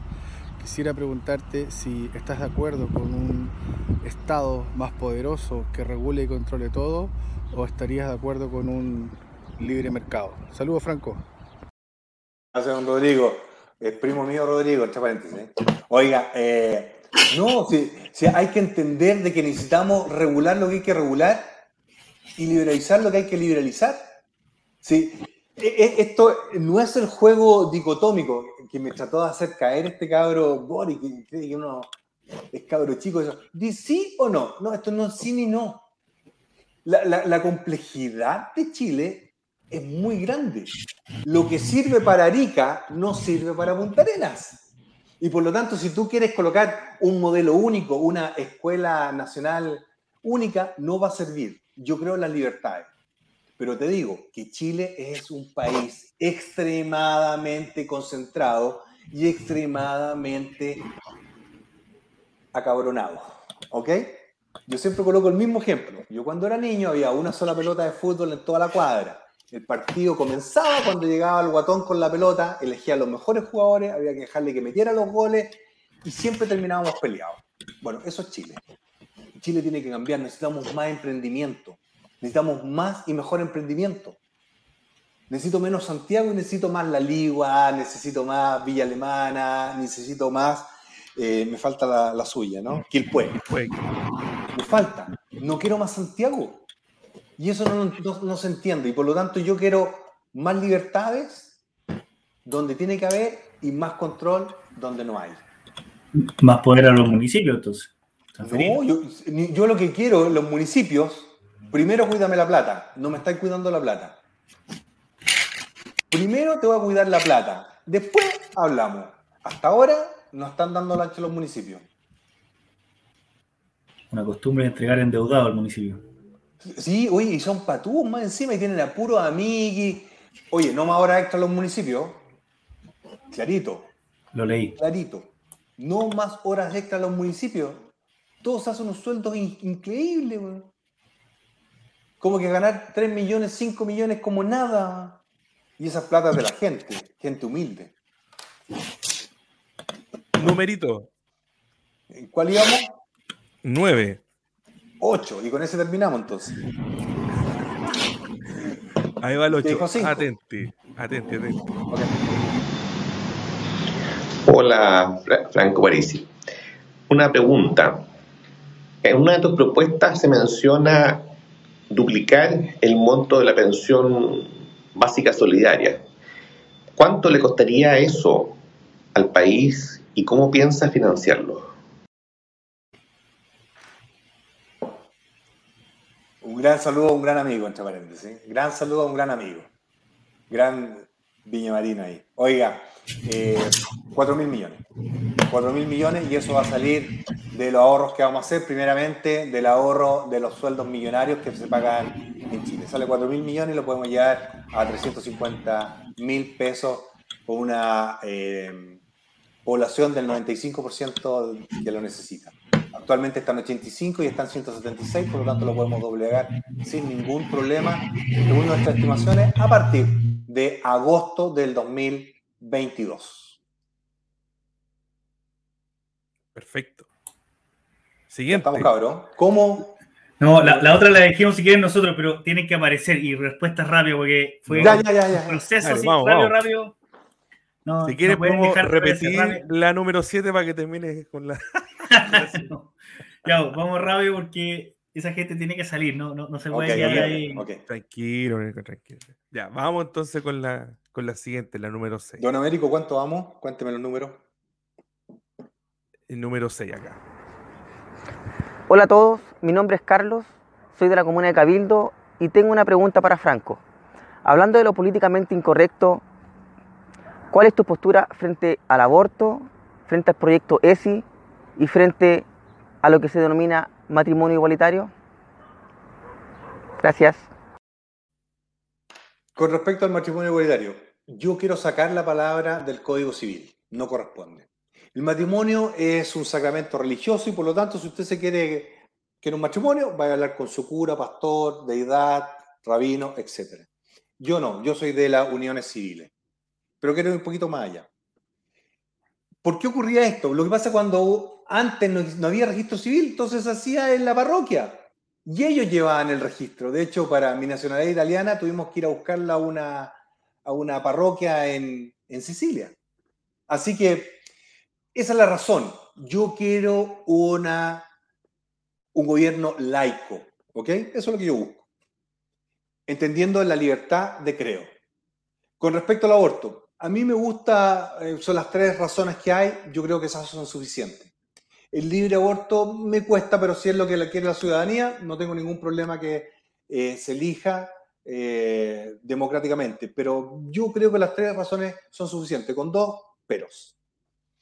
En Chile hay alrededor de 600 mamás que no son adultas todos los años. Yo no quiero que ocurra más eso. No quiero que una, adolescente de menos de 18 años sea mamá. Y eso es una responsabilidad de los padres y también de los padres de el, padre, en este caso, de la criatura. Tenemos que hacer todo lo posible para que esos, esos adolescentes sigan siendo adolescentes hasta que tengan la madurez para decir si quieren ser padre o no. Son 600 niños que están naciendo de madres adolescentes. Yo quiero que eso termine. Y si hay que tener algunas medidas educativas, las vamos a tener. Píldora del día después disponible en todos lados. Uso preservativo para todos lados. Urbi et Orbi. Pero también creo que la responsabilidad de hijos es de los dos, de los hombres y las mujeres. Y también vamos a permitir vasectomía gratis a cualquier adulto o adolescente con el apoyo de los padres que lo quieran hacer. Creo que es responsabilidad de ambos. ¿Ok? Por lo tanto, no solamente por preservativo, no solamente por la píldora del día después, que se puede eh, tomar hasta 72 horas después del, encuentro, eh, encuentro eh, sexual, digámoslo directamente. Pero también creo la vasectomía y porque tiene que ser eh, responsable. ¿Ok? Vamos a la siguiente, don estimado. Vamos. Hola, soy Carla y la pregunta para el candidato es la siguiente. Candidato Parisi, ¿usted promovería la aprobación del TPP-11? ¿Cuál es su opinión respecto a este tratado? Me acordé del apellido, se llama Paulina Rojas. Carla. Carla, Rojas. Doña Carla Rojas. No, por algo muy sencillo. Mire, estos acuerdos macros están hechos para los grandes, no para los chicos. ¿Ok? Por lo tanto, es un contrato que no es bueno para nosotros. Chile tiene un bagaje muy bueno en contratos bilaterales. Me encantan los contratos bilaterales. Porque los contratos bilaterales nosotros podemos aportar nuestras ventajas. Créame que no tenemos ningún problema, ningún problema de ir a negociar con todo y cada uno de los países que están ahí pero en forma bilateral. No nos va, no, mire, ninguno de los ítems que están ahí son beneficiosos para nosotros. Ninguno. Por lo tanto, aprovechemos Cancillería, donde mi canciller va a ser una mujer elegida a partir de una terna entregada por ADICA, que es la Asociación de Diplomáticos de Carrera. Por lo tanto, nosotros queremos programas y acuerdos bilaterales, no multilaterales, por donde siempre vamos a perder. Somos 17, 18, 19 millones de habitantes, no, nunca sabemos bien, y no es que la cifra la haya calculado Boric, sino que en realidad no queda claro con tanta gente que ha entrado al país. Dicho eso, a su pregunta, No, pero voy sí o sí por acuerdos bilaterales con los países que están relevantes para nosotros en ese acuerdo. Quedó un cachito que nos están reclamando aquí los suscriptores que están muy atentos con la ley ESI, cortito. ¿A qué se refiere con la ley ESI? Eh, eh hablar sobre educación sexual integral. Ah, ya. Yo lo que opino ahí es que los padres y la comunidad educativa tienen que decirlo. Mire, volvemos al mismo punto. Libertad. ¿Quién, exacto, ¿quién tiene que enseñarle educación sexual a mi hijo? Soy yo. Es la mamá. ¿De acuerdo? Si usted quiere, como papá, tomar clases en el colegio o en línea, hágalo. Pero la educación sexual del hijo no me la toca nadie más que el padre y la madre. Para eso usted va a tener que ir a un formulario y decir que hizo el curso. Yo quiero responsabilidad en esto. ¿Ok? Porque si no, empiezan con modelos que yo no estoy de acuerdo. ¿Por qué tengo que estar de acuerdo con lo que me, dicta, de nuevo, un viejo trasnochado de Ministerio de Educación o bien de un organismo del Ministerio de Educación? Yo creo en las personas y creo en la familia. Así, eso es lo que yo creo. Así me formaron y así me gustaría que sea la totalidad. Si hay algún papá o mamá que cree que el colegio lo tiene que hacer, a usted le va a llegar un papelito, ¿de acuerdo? Y diga, mire, se va a enseñar este modelo de educación sexual. ¿Está de acuerdo? Firma aquí. Si no, su hijo va a estar en ejercicio de matemática. Uy, qué loco lo que hice el papelito que me llegó acá. Si no, estoy repitiendo modelos exitosos nomás. Buenísimo. Vamos a la siguiente. Vamos. Hola Franco. Mi nombre es Benjamín Correa. Quería preguntarte, ¿cuál crees tú o qué crees tú que es lo más grave si llega a la presidencia Gabriel Boric? Muchas gracias. Uh. Don, Benjamín, ojalá no ocurra. No, no, no por Boric. Yo, creo que eh, debe tener buenas intenciones, pero no está preparado. Y la economía se irá al diablo. O sea, se va a ir a un lugar convexo entre Argentina y Venezuela. Yo he visto el programa de Boric, bueno, el que tenía, el que borró. Es un desastre. No tiene nada bueno. Yo le podría decir algo bueno, no tiene nada bueno. Nada bueno. Y es preocupante. Es preocupante, yo creo que no sería bueno para Chile, no sería bueno para nadie más que para sus amigos, eh, de Boric me refiero. Si ocurre, yo le recomiendo con mucho eh, respeto, compre dólares. ¿Ok? En serio, si usted cree que va a ganar Boric, que parece le va a ir mal, compra dólares pelado, no, no te preocupes. Y acá no lo van a dejar gobernar. Eh, yo creo que van a ser frecuentes los octubre 18 en Chile. Nosotros afortunadamente tenemos el segundo partido, quizás el partido más grande de Chile, porque queremos realmente cambiar Chile.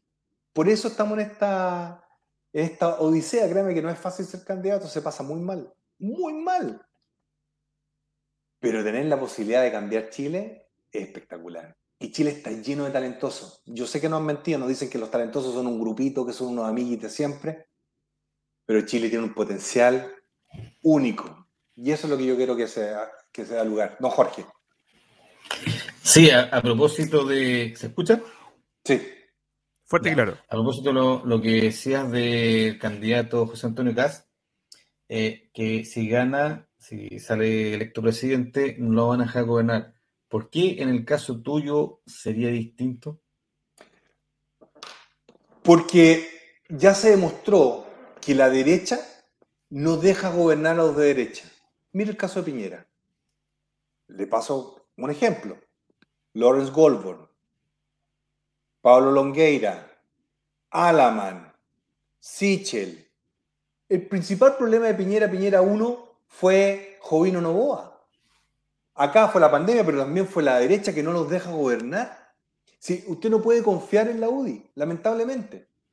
Y que se enojen conmigo la UDI, pero ya, ya se demostró que no se puede. Dicen un candidato, se cambia otro candidato. Eso claramente no es gobernabilidad. Nosotros tenemos 381 candidatos a core, diputados y senadores y vamos a sacar una gran cantidad. Pero nosotros vamos a gobernar con algo que se llama democracia digital. Nosotros le vamos a preguntar a nuestros, a nuestros votantes, en cada distrito, en cada circunscripción y en cada región, si está de acuerdo o no con el proyecto. Porque nosotros queremos democratizar la democracia. Si esa es la diferencia. Y yo le digo, mire, yo no me equivoqué, yo esto lo dije en el 2013, que si Chile no hacía los cambios iba a haber un estallido social en una entrevista con Copano. Se lo dije porque son cosas obvias. Yo lo veo, yo veo que en Chile va a haber otro problema si sale cualquiera de los extremos. Cualquiera de los extremos. Si sale algo más de centro, si sale Sichel, va a ser Piñera el que gobierna. Y, Chile está cansado del presidente Piñera. Y si sale la señora Proboste, Proboste se la va a comer también el Partido Comunista y el Frente Amplio. Y vamos a estar en problemas. Yo creo que estamos en una encrucijada. En que si quiere decirlo, yo soy el menos malo. Bueno, yo soy el menos malo. No tengo ningún problema. Pero créame que si usted está pensando que va a salir Boric, compre dólares. Hágame caso. Ah, de hecho, dos cosas. El año pasado, en septiembre, yo decía que el Dow Jones iba a llegar a los 36.000, 37.000 puntos. Está en 35.700, casi los 36.000 puntos. De esto, créame, algo cacho. Ya, Gabriel. Hola, soy Jorge Cabeza de Concon. Franco, eh, mi pregunta es la siguiente. Si ya tienes planificado el tema de la Araucanía, ¿cómo pacificar y ordenar el tema? Gracias. Ya, lo, respondimos, ya, lo respondimos, pero un tema, eh, pacificar de inmediato eh, va a ser difícil, es un proceso, pero estoy seguro que vamos a terminar con la violencia, porque el terrorismo, mire, a mí me quedaban un camión, yo lo voy a buscar al tipo que lo, lo quemó. Me da lo mismo donde sea, como sea y lo que sea. Lo vamos a agarrar. Ahí va otro, y estamos a punto. Hola Franco, ¿cómo estás tú? Eh, nos conocimos en la Universidad de Chile. Eh, yo era el representante de Macro Hill, Álvaro Brantes. Pregunta para ti, ¿por qué hay tanto joven que votaría por ti solamente si tú estuvieses en contra de la pena de muerte? ¿Ok? Porque si estás en contra de la pena de muerte, ¿por qué estás a favor del aborto? Gracias. No, yo, la pena de muerte no se puede cambiar en Chile, ya está ahí y es inamovible. Y con respecto al aborto, yo dije, las tres causales me suenan lógicas. La aborto libre me cuesta, me cuesta. Me cuesta porque creo que hay instancias anteriores. Creo que el aborto se está tomando con liviandad y, es más complejo lo que se cree. ¿eh? Y por lo tanto yo tengo que hacer todo lo posible para evitar aquello. ¿De acuerdo? De la misma forma yo no quiero que tengan, que te asalten. Yo quiero prevenir los asaltos, yo quiero prevenir los, eh, embarazos no planificados, no quiero decir indeseados, ¿de acuerdo? Pero está la herramienta. Por eso hablé de la vasectomía gratis. Por eso hablé de la píldora al día después. Por eso hablé de los preservativos gratis y disponibles para todos. Lo hablé.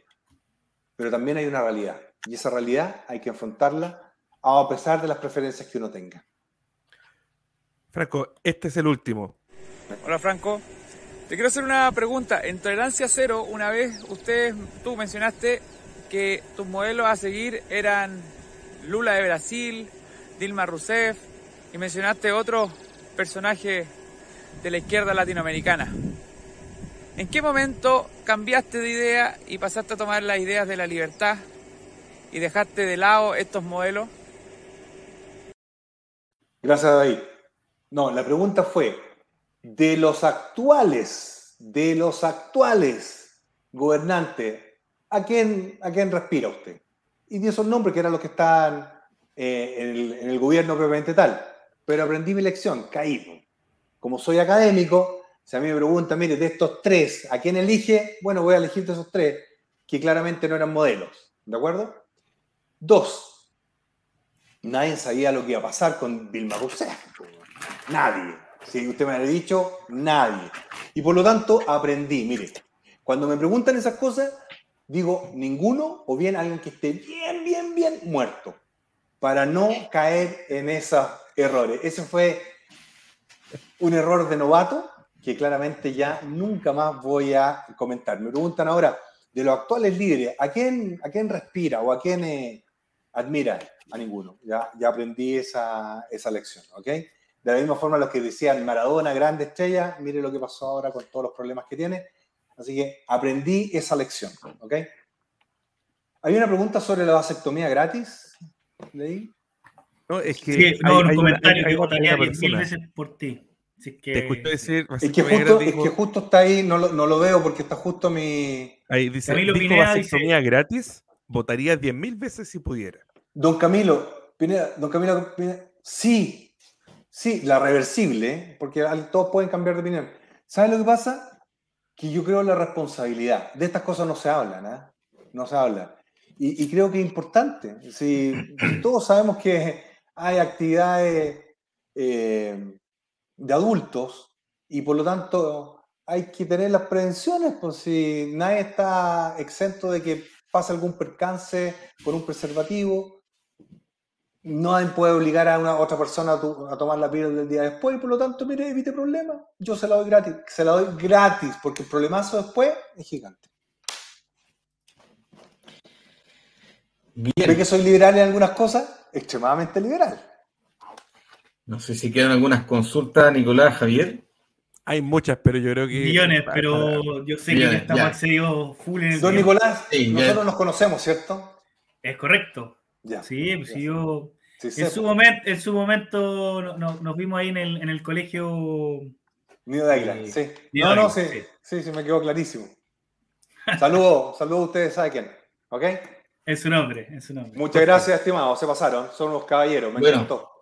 Me No, encantó. Agradecemos a- al candidato a la presidencia, Franco Parece, que haya aceptado participar en este humilde y naciente canal. Lo que persigue principalmente es abrir un espacio de diálogo, de escuchar cuáles son las propuestas y visiones de sociedad que tienen. Hemos invitado a científicos, escritor, políticos, bueno, estamos aprovechando la contingencia política donde la gente quiere escuchar a los candidatos, ¿cierto? Porque necesitamos escucharnos más, eh, no seguir en esta vereda de mirar al otro como el culpable, yo soy el mejor, lo hago mejor, el otro, el otro tiene toda la culpa, no, necesitamos compartir nuestras visiones para rescatar lo mejor de todo y por último, que, que no- quienes nos escuchan se puedan formar su opinión en base a lo que ellos proponen, no más, eh, ¿qué? ¡Oh! 3000. 3009, 3009. Excelente. 3009, Qué bueno. excelente. Estamos cumpliendo Vamos a seguir, el, el objetivo también. ¿ah? Entonces agradecemos que, que Franco tener una agenda muy, Sí, muy, Muchas muy gracias, Franco. llena Pero- y que pero- haya tenido. Sí, Nicolás. Última pregunta, y con esto te puedes despedir, Franco, que es una pregunta Es clásica que, le hacemos a todos ah, nuestros invitados. Es que, Nico, acuérdate que queremos darle el minuto para que se dirija al país en este espacio. No, no se preocupe, no se preocupe, no, vamos, no, vamos, Nico. Pregunta Vamos, final Nico, que le hacemos a todas las personas que ¿a quién te gustaría ver en este panel que tú nos puedas ayudar a contactar? O sea, alguien que tú digas, oye, yo creo que sería bueno que venga acá a Quinta Divergencia y tú nos puedes ayudar a darnos el contacto. Y si nos dice Donald Trump y tiene el contacto maravilloso, nos ponemos a practicar inglés, pero alguien que tú nos puedas de- decir, oye, yo lo- le- les paso a esta persona que puede ser un profesor, no sé, de Estados Unidos, que alguien interesante, alguien que podría tener algo que decir y nosotros recibirlo acá en el panel para preguntarle cosas. Yo creo que eh, te puedo mandar a alguien de la cuarta ruta, que son un grupo de emprendedores que tienen una filosofía bastante interesante. Eh, tenemos algunos candidatos en, en esa área y les puede ayudar bastante. Yo se los mando por a través de la señora Leslie. Buenísimo. Son muy buenos estos cabros, muy buenos porque tienen una filosofía de emprendimiento muy entretenido, muy entretenido. Oigan, Estupendo. muchas gracias, estimados, Gracias, se pasaron. Cuídense mucho. Muy buenas Muchas noches. señor. Gracias. Gracias. Que muy bien. Chao, chao. Oye, estrujamos al El candidato, pero a más no poder. Yo Así creo es. que hay ¿Qué que pedir perdón. Opiniones, porque- opiniones. primero pedir perdón. Así que nos pasamos. Porque no, no, pero es que mira, es que yo sé que, mira, el chat estuvo vivo, pero a más no poder. Muchas preguntas, muchas preguntas. A nosotros nos encantaría hacerlas, pero también tenemos que entender que nos dio un espacio a su agenda. Entonces tratamos de abordar algunas cosas con algo técnico de la SEP, tomar estos videitos de distintas personas en distintas partes del mundo incluso. Eh, pero esto da, esto da para profundizar, esto puede ser jornada y jornada profundizando tema y tema para entender cuál es la propuesta de país que tiene. Entonces, primero pedir perdón porque no excedimos en el tiempo, pero dar las gracias también porque creo que quedaron claras varias, varias cuestiones. Correcto. Bueno, y en ese sentido, yo, mi impresión en el fondo, efectivamente, una persona, bueno, yo, como, como dijo al final, nosotros nos conocemos físicamente, en algún momento compartimos una instancia, pero se nota en el fondo que tiene muy buen eh, conocimiento técnico y también tiene un muy buen relato, que eso se, se, agradece porque en el fondo logra eh, conectar la emoción con, con, los datos y eso me parece, me parece bueno. Pero coincido contigo que demasiadas cosas ahí pendientes por tocar y es lamentable. Lo que más destaco es su estrategia de eh, ser coherente con su propio programa eh, de transparencia, punto 9, medios de comunicación, donde habla de distribuir el 60% en medios locales, qué sé yo, en este caso, darnos el espacio a nosotros, un canal que somos pequeños, para poder eh, entrevistarlo, me parece tremendamente audaz en, aceptar estas entrevistas porque él sabe que le está dando un grupo pequeño, pero en el fondo está atomizando su, discurso en, distintos segmentos, eh, mm. que nosotros somos en el fondo básicamente todavía de nicho. Entonces, eh, él, le está hablando este, al nicho que tenemos nosotros, a las, que, a las personas que nos ven a nosotros, y, así lo está haciendo en el fondo en varios canales. Entonces, no, me parece súper eh, audaz su, su, estrategia y nada, obviamente le deseo el mejor de, de los éxitos Mira, aquí están poniendo excelente entrevista con objetividad y respeto, buen trabajo. Y acá eh, una observación de Claudia Vegalillo. El Nico lo llegó a aplaudir. Eh, sí, que lo del, matrimonio, no, lo del matrimonio me, pareció excelente. Esa separación, en el fondo, ese, ese dejar el problema de, tocar el matrimonio como ah. algo como que. Entonces dejarlo fuera. Solamente hay, hay relaciones civiles en el Estado y los matrimonios son propios de, la, de, la, de las doctrinas religiosas. Entonces, hacer esa separación. Hay relaciones civiles que regula el Código Civil. Claro, y, el matrimonio es propio en el fondo del rito de, la, de las religiones. Entonces, uno elige eh, la región que le apetece y va y hace ese rito. Y en el caso civil eh, está el, trámite civil, que son cosas que al, separarlo se, se, tensa menos la, la, la conversación, en el fondo porque hablar de unión civil, eh, ya sea de hombres, mujeres, eh, como plantea Blast, eh, el poliamor, qué sé yo, es una cosa de los civiles, de qué es lo que queremos, y, sin en el fondo pasar a llevar, por decirlo así, la sensibilidad de las religiones, que ellos estiman que esto tiene una connotación, pero no se mezcla con lo, con lo, con lo estatal. Mira qué bonito lo que nos ponen ahí, Jorge. Sí, que...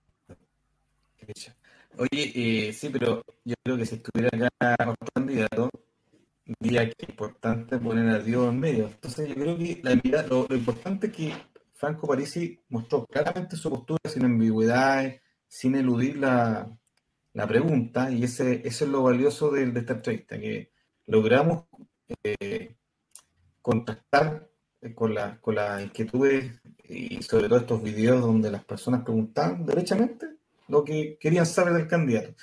Pero yo quería, bueno, mi opinión ¿eh? es que yo creo que es, eh, sería un gran aporte. Yo no sé si a esta altura cuántas semanas quedan ya para la elección, tres o cuatro. Cuatro. Que eh, esto de cuando que tú puedas ver, así como en una vitrina, pues esto va a sonar un poco mercantilista, no quería decir, pero que tú en una vitrina puedas ver las distintas opciones y poder compararlos quizás cuando vas al supermercado con un producto del otro, eh, eh, tener en, la, el debate a Franco Parisi hablando con otros a la vez.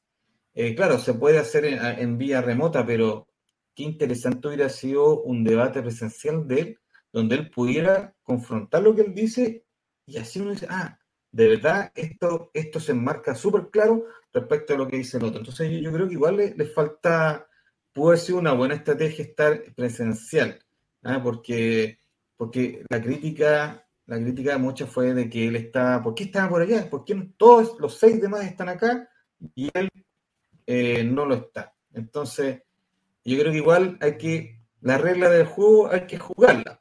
Entonces, yo creo que de alguna manera eso le hubiera, le hubiera dado un poco más de participación y también una, un abanico más amplio para todos los que todavía estamos pendientes y nos interesa esta elección que, está bien móvil. ¿ah? Ya vemos lo que está pasando con los candidatos eh, que todos sabemos. Oye, eh, efectivamente, tenemos casi 240 eh, personas conectadas en, tanto en, los canales de YouTube y Facebook.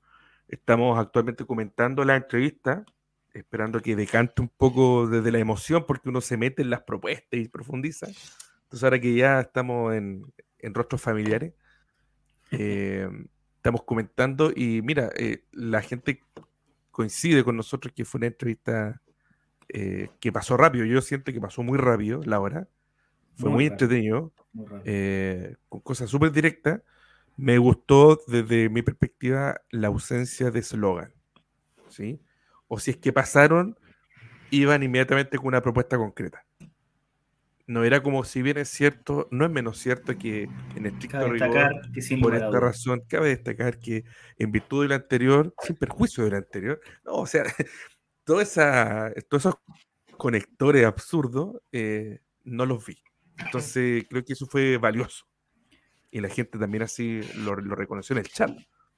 Sí, es que, por eso te digo, yo creo que su experiencia como profesor, su manejo de la información y bueno, y su experiencia política de su antigua campaña, yo creo que hace en el fondo eh, una, una un, buen mix. Y como dice en el fondo Jorge, sí, efectivamente, quizá él evaluó que es una buena estrategia el quedarse en, en Estados Unidos eh, y, no, y nunca vamos a ver cómo hubiese funcionado de la otra manera, pero, pero por lo menos en los eh, debates que ha participado de manera online, eh, ha mostrado en el fondo un dominio, como lo ocurrió en el fondo en ese debate de los 400 mil millones con, con Boric, donde eh, un poco demuestra lo que muchos valoran de, José Antonio Cast, que es como eso de ser directo, pero sin generar en el fondo esa, esa adversión que, que, que, muchos en el fondo perciben de José Antonio, de, no sé, de que, una persona que, de repente se lo encuentran totalitario, lo encuentran de ultra, cosas por el estilo, esa asociación que tienen de repente José Antonio con, con ser directo, eh, París de alguna manera eh, se, se, sitúa más al centro con esos mismos atributos que, que, están en ese lugar, entonces me da la impresión que, como dice Jorge, quizá habiendo estado más eh, presencial acá, participando en los debates, yo no le resto mérito, pero, pero por eso digo que es audaz, él está desde allá y participando en canales pequeños como este, entonces le está hablando a, grupos, mm. se está como juntando con pequeños grupos de personas él directamente. Entonces, veamos, veamos después los resultados y haremos análisis, pero... eso es lo que te voy a decir. Eh, por lo demás, eh, todas estas conclusiones apresuradas de decir si, es bueno o malo, en realidad la, elección final nos va a decir si es que es bueno o malo. Ahora, a partir de eso, quisiera hacerles una pregunta a ustedes dos. Ah, si tuviésemos música, sonaría. Eh, ¿Tienes sueño? que veo a Jorge que tiene mucho sueño. No, esa no es la, la pregunta. No, La, la, pregunta es, eh, ¿cómo afecta, si es que afecta en algo, la declaración de Sebastián Sichel que hizo el día de ayer? A este, o cómo modifica el escenario esta, algunos dicen esta suerte de bandera blanca de Sebastián Sichel, es decir, libertad de acción, cómo esto beneficia o no beneficia un acomodo de París y cómo ven esto, porque fue una declaración bien abierta por parte de Sebastián Sichel.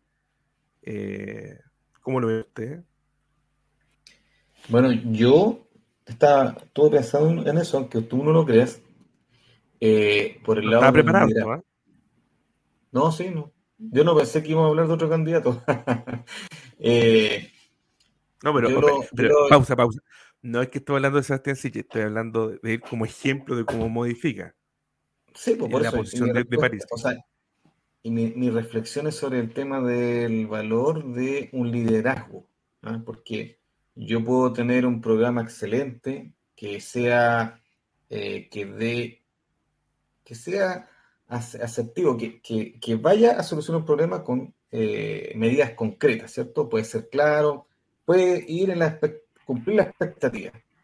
Pero también eh, un presidente, por algo se elige a un presidente y nuestro esquema, por lo menos nuestro, de, nuestra nación, es con presidentes, con, con, eh, con una, no, no, me sé la palabra técnica, pero somos presidencialistas, o sea... El régimen presidencialista.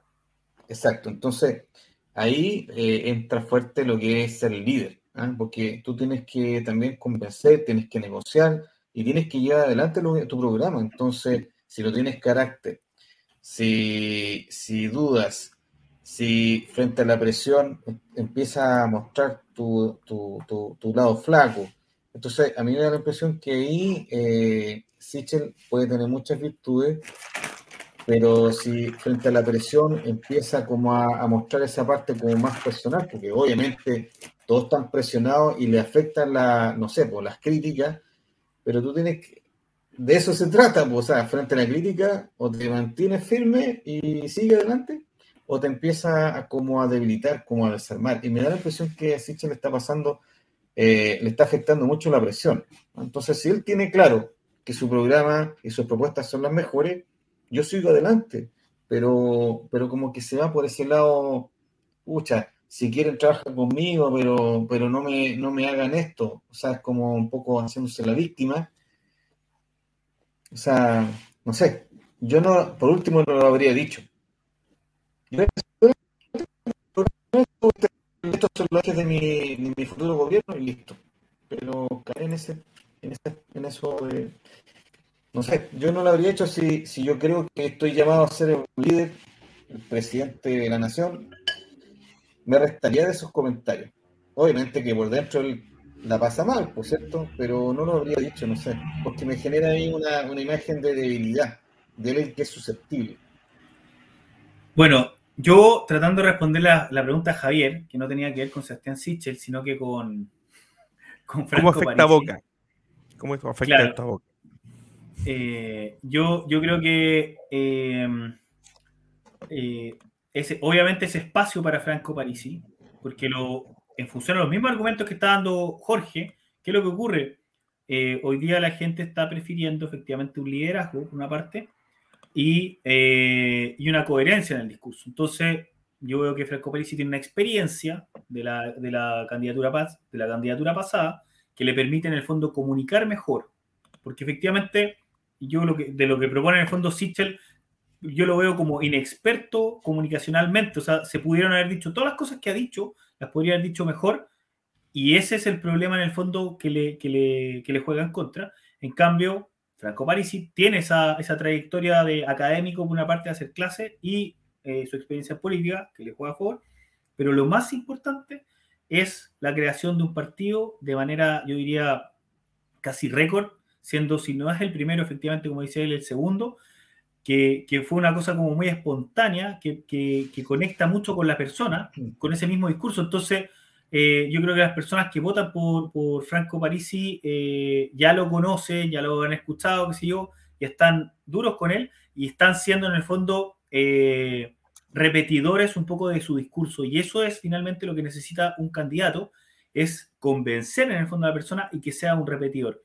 Y, la diferencia, en el fondo, en este caso, con, con, José Antonio, que podría ser el que, el que en términos de, de, generar ese liderazgo, tiene un tercio, en el fondo, de cantidad de gente eh, adherente al partido y, y se sitúa, en el fondo, en un, eh, con una sola cara, porque él, en el fondo, no tiene más hacia la derecha y, y, y, sí puede crecer solamente hacia la izquierda. Entonces... Mira, tiramos la casa por la ventana, esto lo habíamos comentado hace tiempo, yo sé que Nicolás y Jorge no se acuerdan, pero hemos compartido el link para invitar a personas que están con nosotros ahora en el chat a comentar qué les pareció el episodio. Nos volvimos locos, así que tenemos aquí, esto es improvisado.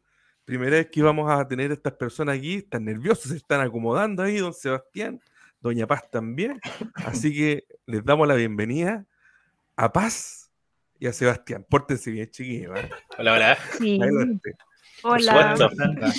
Vaya, qué interesante este, esta dinámica. No lo esperaba, yo ingresé nomás. Dije, ¿qué pasó aquí? Muy bien, muy bien.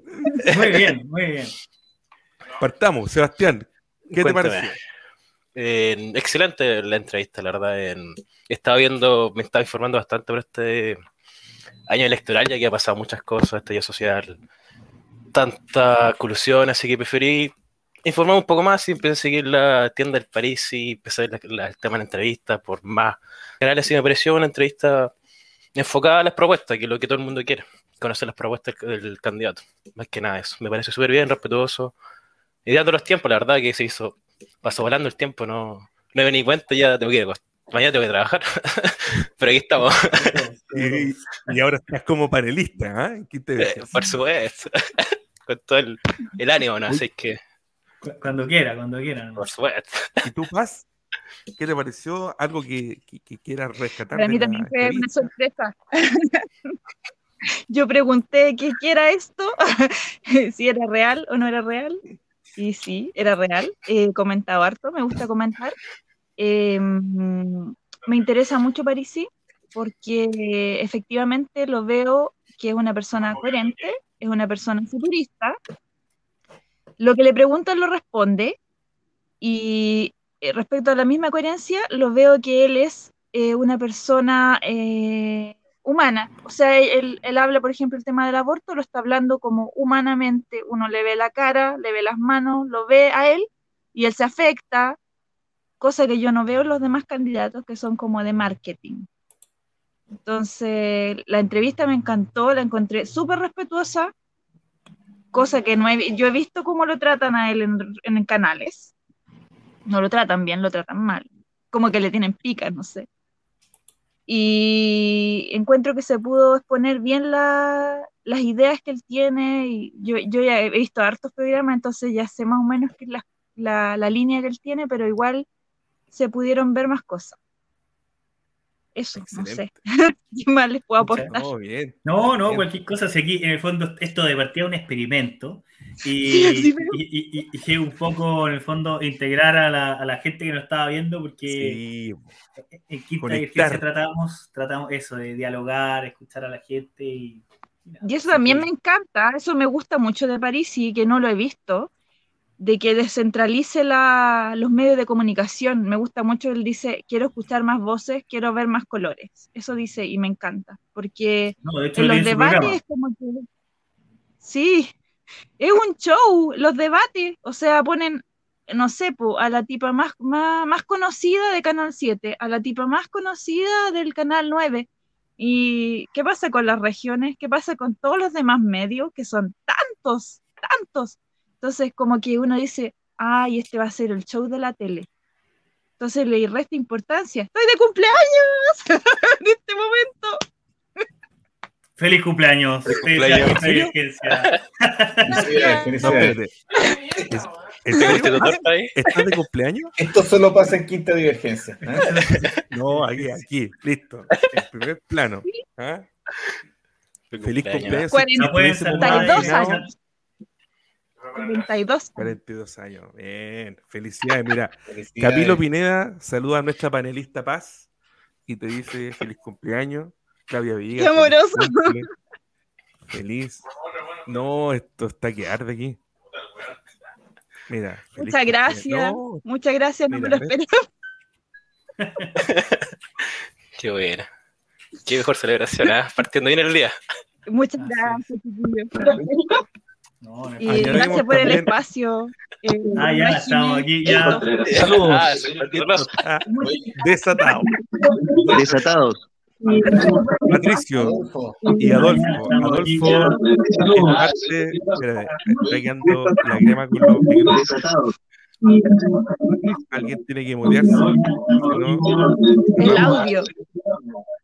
¿Qué te ha puesto aquí, Adolfo? Parece que era Adolfo. Digamos que Adolfo es parte también de Quinta Divergencia, parte fundante. Y Patricio, Patricio, cuéntanos de dónde eres, eh, estuviste toda la entrevista, te conectaste en alguna parte, cuéntanos, ¿qué te pareció? Estás muteado, estás muteado. Sí, hola, buenas, buenas noches o casi buenos días. Eh, mira, yo soy de acá de Valdivia, de la región de los ríos. Eh, pertenezco al PDG, por eso eh, me trato de conectar a la mayor cantidad de live que, participa Franco Parisi, porque en cada uno de sus lives tú aprendes o te explica de, una forma en que queda cada vez mucho más claro, mucho más claro de todo lo que, en, realidad de toda la contingencia que, hay hoy en día en el país. Eh, de hecho, yo como seguidor y, adherente al partido soy candidato acá en la región de, Los Ríos como core en la provincia de Los Ríos. Y, justamente eh, por lo mismo, porque eh, todo lo que dice Franco con respecto a la, a la, corrupción, a todo lo que se, se, roba simplemente hoy en día en el Estado, ya eh, yo creo que nadie no puede estar en desacuerdo con eso y nadie lo dice y es el único que va de frente y por eso hoy en día eh, por todos lados vienen los ataques. Así que, ¿qué más se puede decir? O sea, más franco que eso, no sé, no he visto a nadie, por eso. Excelente.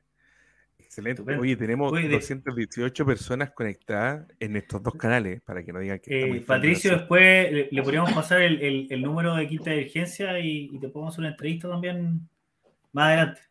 Exacto. Sí, mira, a nosotros eh, eh, se nos ha hecho muy difícil porque incluso acá en la región cuando lanzamos el, el partido, las candidaturas, en ninguna parte nos nombran. Acá el diario de la región, el diario austral de Valdivia, eh, eh, pocas veces, creo que ahora nos está nombrando, pero cuando fuimos ratificados por el CERVEL, fuimos el único partido acá en la región en donde no se cayó ninguno de los candidatos, pero no salimos en ningún lado. Entonces ahí tú te das cuenta que finalmente es una red en donde eh, no es solamente a Franco que invisibilizan, sino que a todo el, partido. Y como dice Franco, al, al, 30 de octubre, si tú te metes al CERVEL, Hoy en día eh, eran 43.600 y algo de adherentes. Y yo creo que en la nueva actualización que tenga el CERVEL, vamos a ser el partido número uno en el país, superando al Partido Comunista. Entonces, esas cosas no se dicen en, televisión. Y tú cuando ves analistas políticos en televisión, eh, eh, poco más dicen que a Franco no lo apoya nadie, pero realmente el apoyo está. O sea, somos casi 400 candidatos a nivel nacional en cada una de las regiones eh, que estamos caminando y estamos haciendo la pega que a lo mejor un presidente eh, no hace. O sea, a nosotros nos dicen su, su presidente eh, no está, que tiene que estar caminando por Chile, pero ¿para qué? Yo el otro día me encontré en la plaza de Valdivia con Gabriel Boric, ¿ya? Llegó ahí con un séquito de 10 personas, estuvo 5 minutos y se fue. Esa fue toda la intervención. Y, nosotros ahí, 10 candidatos en la plaza conversando con la gente. Y créanme que el apoyo se ve, se ve. Y lo vamos a demostrar el 21 de noviembre. Acuérdense que va a ser así. Bien. Oscar, bienvenido a este. ¿Estás activo o, estás pegado? Ah, ahí sí. Estás muteado. Bienvenido a este, no sé cómo llamarlo, de esta entrevista a Franco París estamos, aquí en, after interview, Franco París. divergencia. Celebrando el cumpleaños de, eh, que se fue. que se fue. Ahí te escuchamos, Oscar. Ahora sí, muchas gracias. Oye, eh, primero, antes que nada, gracias por eh, aceptarme el, el, clic a, ingresar acá a la transmisión. voy a ser súper sincero con ustedes, yo no ubicaba el, el, canal de YouTube. Eh, estoy aquí en, en pijama, en, mi, pieza, y eh, me encontré con esta entrevista de la nada, los misterios del algoritmo de, YouTube, y, empecé a escuchar lo que estaban transmitiendo, las preguntas que le hacían al candidato, y la verdad es que me pareció notable, primero, eh, la sinceridad con la que le estaban hablando, y en segundo lugar, lo, lo, tranquilo de la entrevista, a diferencia de, como lo mencionaron anteriormente, otras entrevistas que, le he visto a Franco en, televisión, lamentablemente donde se dedican 100% eh, a atacarlo, hay cero, pero absolutamente cero opciones de poder escuchar cuáles son sus propuestas, qué es lo que va a plantear para, para el país en el caso de resultar eh, electo como, como presidente. No, hay, no existe ese espacio. Y eh, gracias a canales como el de ustedes, la gente, las personas que estamos buscando un candidato que todavía estamos indecisos, como yo en mi caso, eh, podemos escuchar lo que importa y lo que al final de cuentas vale la pena escuchar en una entrevista, que son las propuestas y las respuestas a las preguntas de personas comunes y corrientes, que se nota que son eh, personas que no tienen ningún color ni ninguna agenda que está preescrita por, eh, anteriormente, sino que son preguntas sinceras que nacen de las propias dudas de un ciudadano común y corriente. Yo en lo personal, en, en aquella candidatura anterior, eh, creo que fue el 2013, la verdad que me pierdo un poquito ahí, eh, voté por Franco en aquel entonces porque sumando y restando, en aquel entonces mi forma de pensar era que era el menos malo. Yo veía las nueve opciones que teníamos en aquel entonces, en esa candidatura que creo que fue Bachelet 2 o fue Bachelet 1, no recuerdo. Eh, efectivamente eran nueve candidatos. Me puse a sumar y restar cuál era el menos malo y llegué a la conclusión de Franco. Quizás no era la, la mejor manera de elegir al candidato, pero ese fue mi voto. Hoy por hoy, después de tantos años, la cantidad de años que han pasado, sin lugar a dudas, los nombres políticos que han pasado a través de, las distintas elecciones han ido cambiando. Y los colores hoy en día me preocupan mucho, principalmente por los extremos. Creo que se ha hablado bastante al, respecto.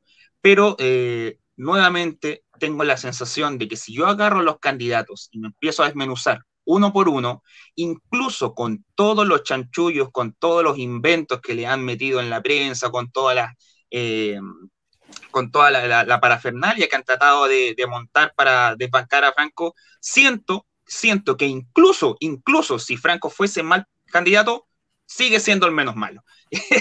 Y es mi manera, quizás, quizás no es la manera más correcta de expresarlo. Es el mejor, es el mejor, no es el malo.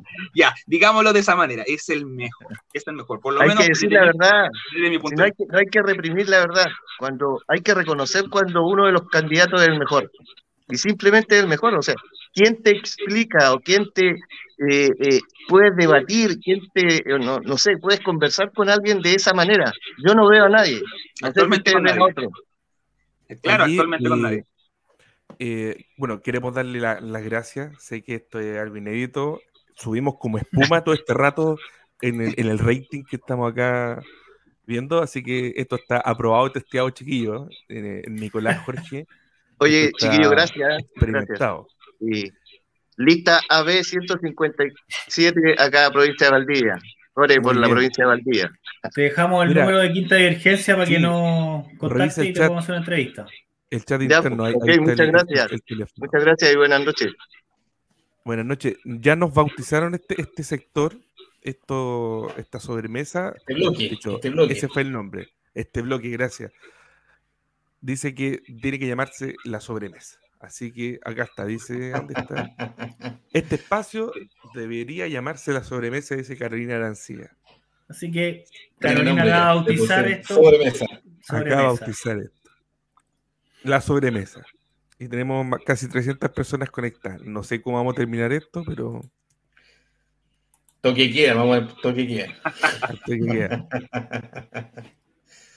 Adolfo, estás en silencio, estás ahí como mirando, la faltas tú por hablarnos. Cierra el programa, don Adolfo. Por favor, tenga el honor.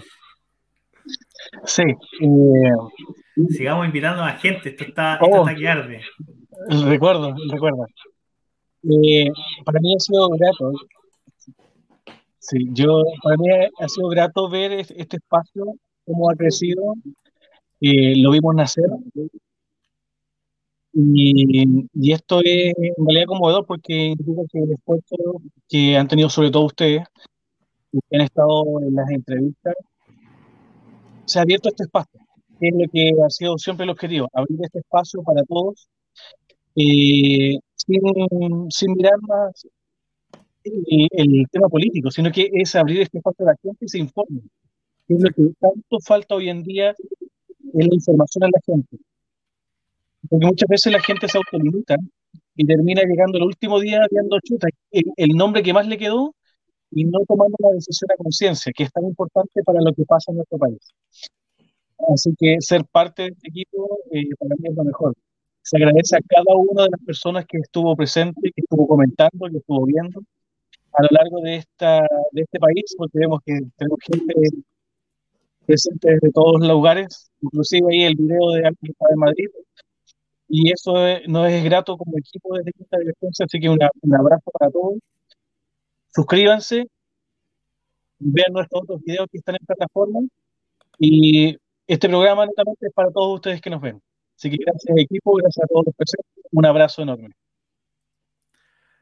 Gracias, también acá a, los chiquillos que estuvieron acá como, como eh, autorizados panelistas, don Oscar y don Sebastián Bustamante, con toda esa postura, uno con pijama y todo, están contratados ya. Y en caso que alguno de los que estén acá falla, entran ustedes al tiro, al tiro.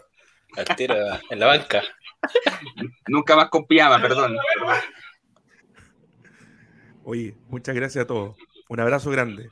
Muchas gracias, gracias por el espacio y sigan así con cosas nuevas. Muchas gracias. Conéctense el próximo miércoles. Nos vemos. Nos vemos.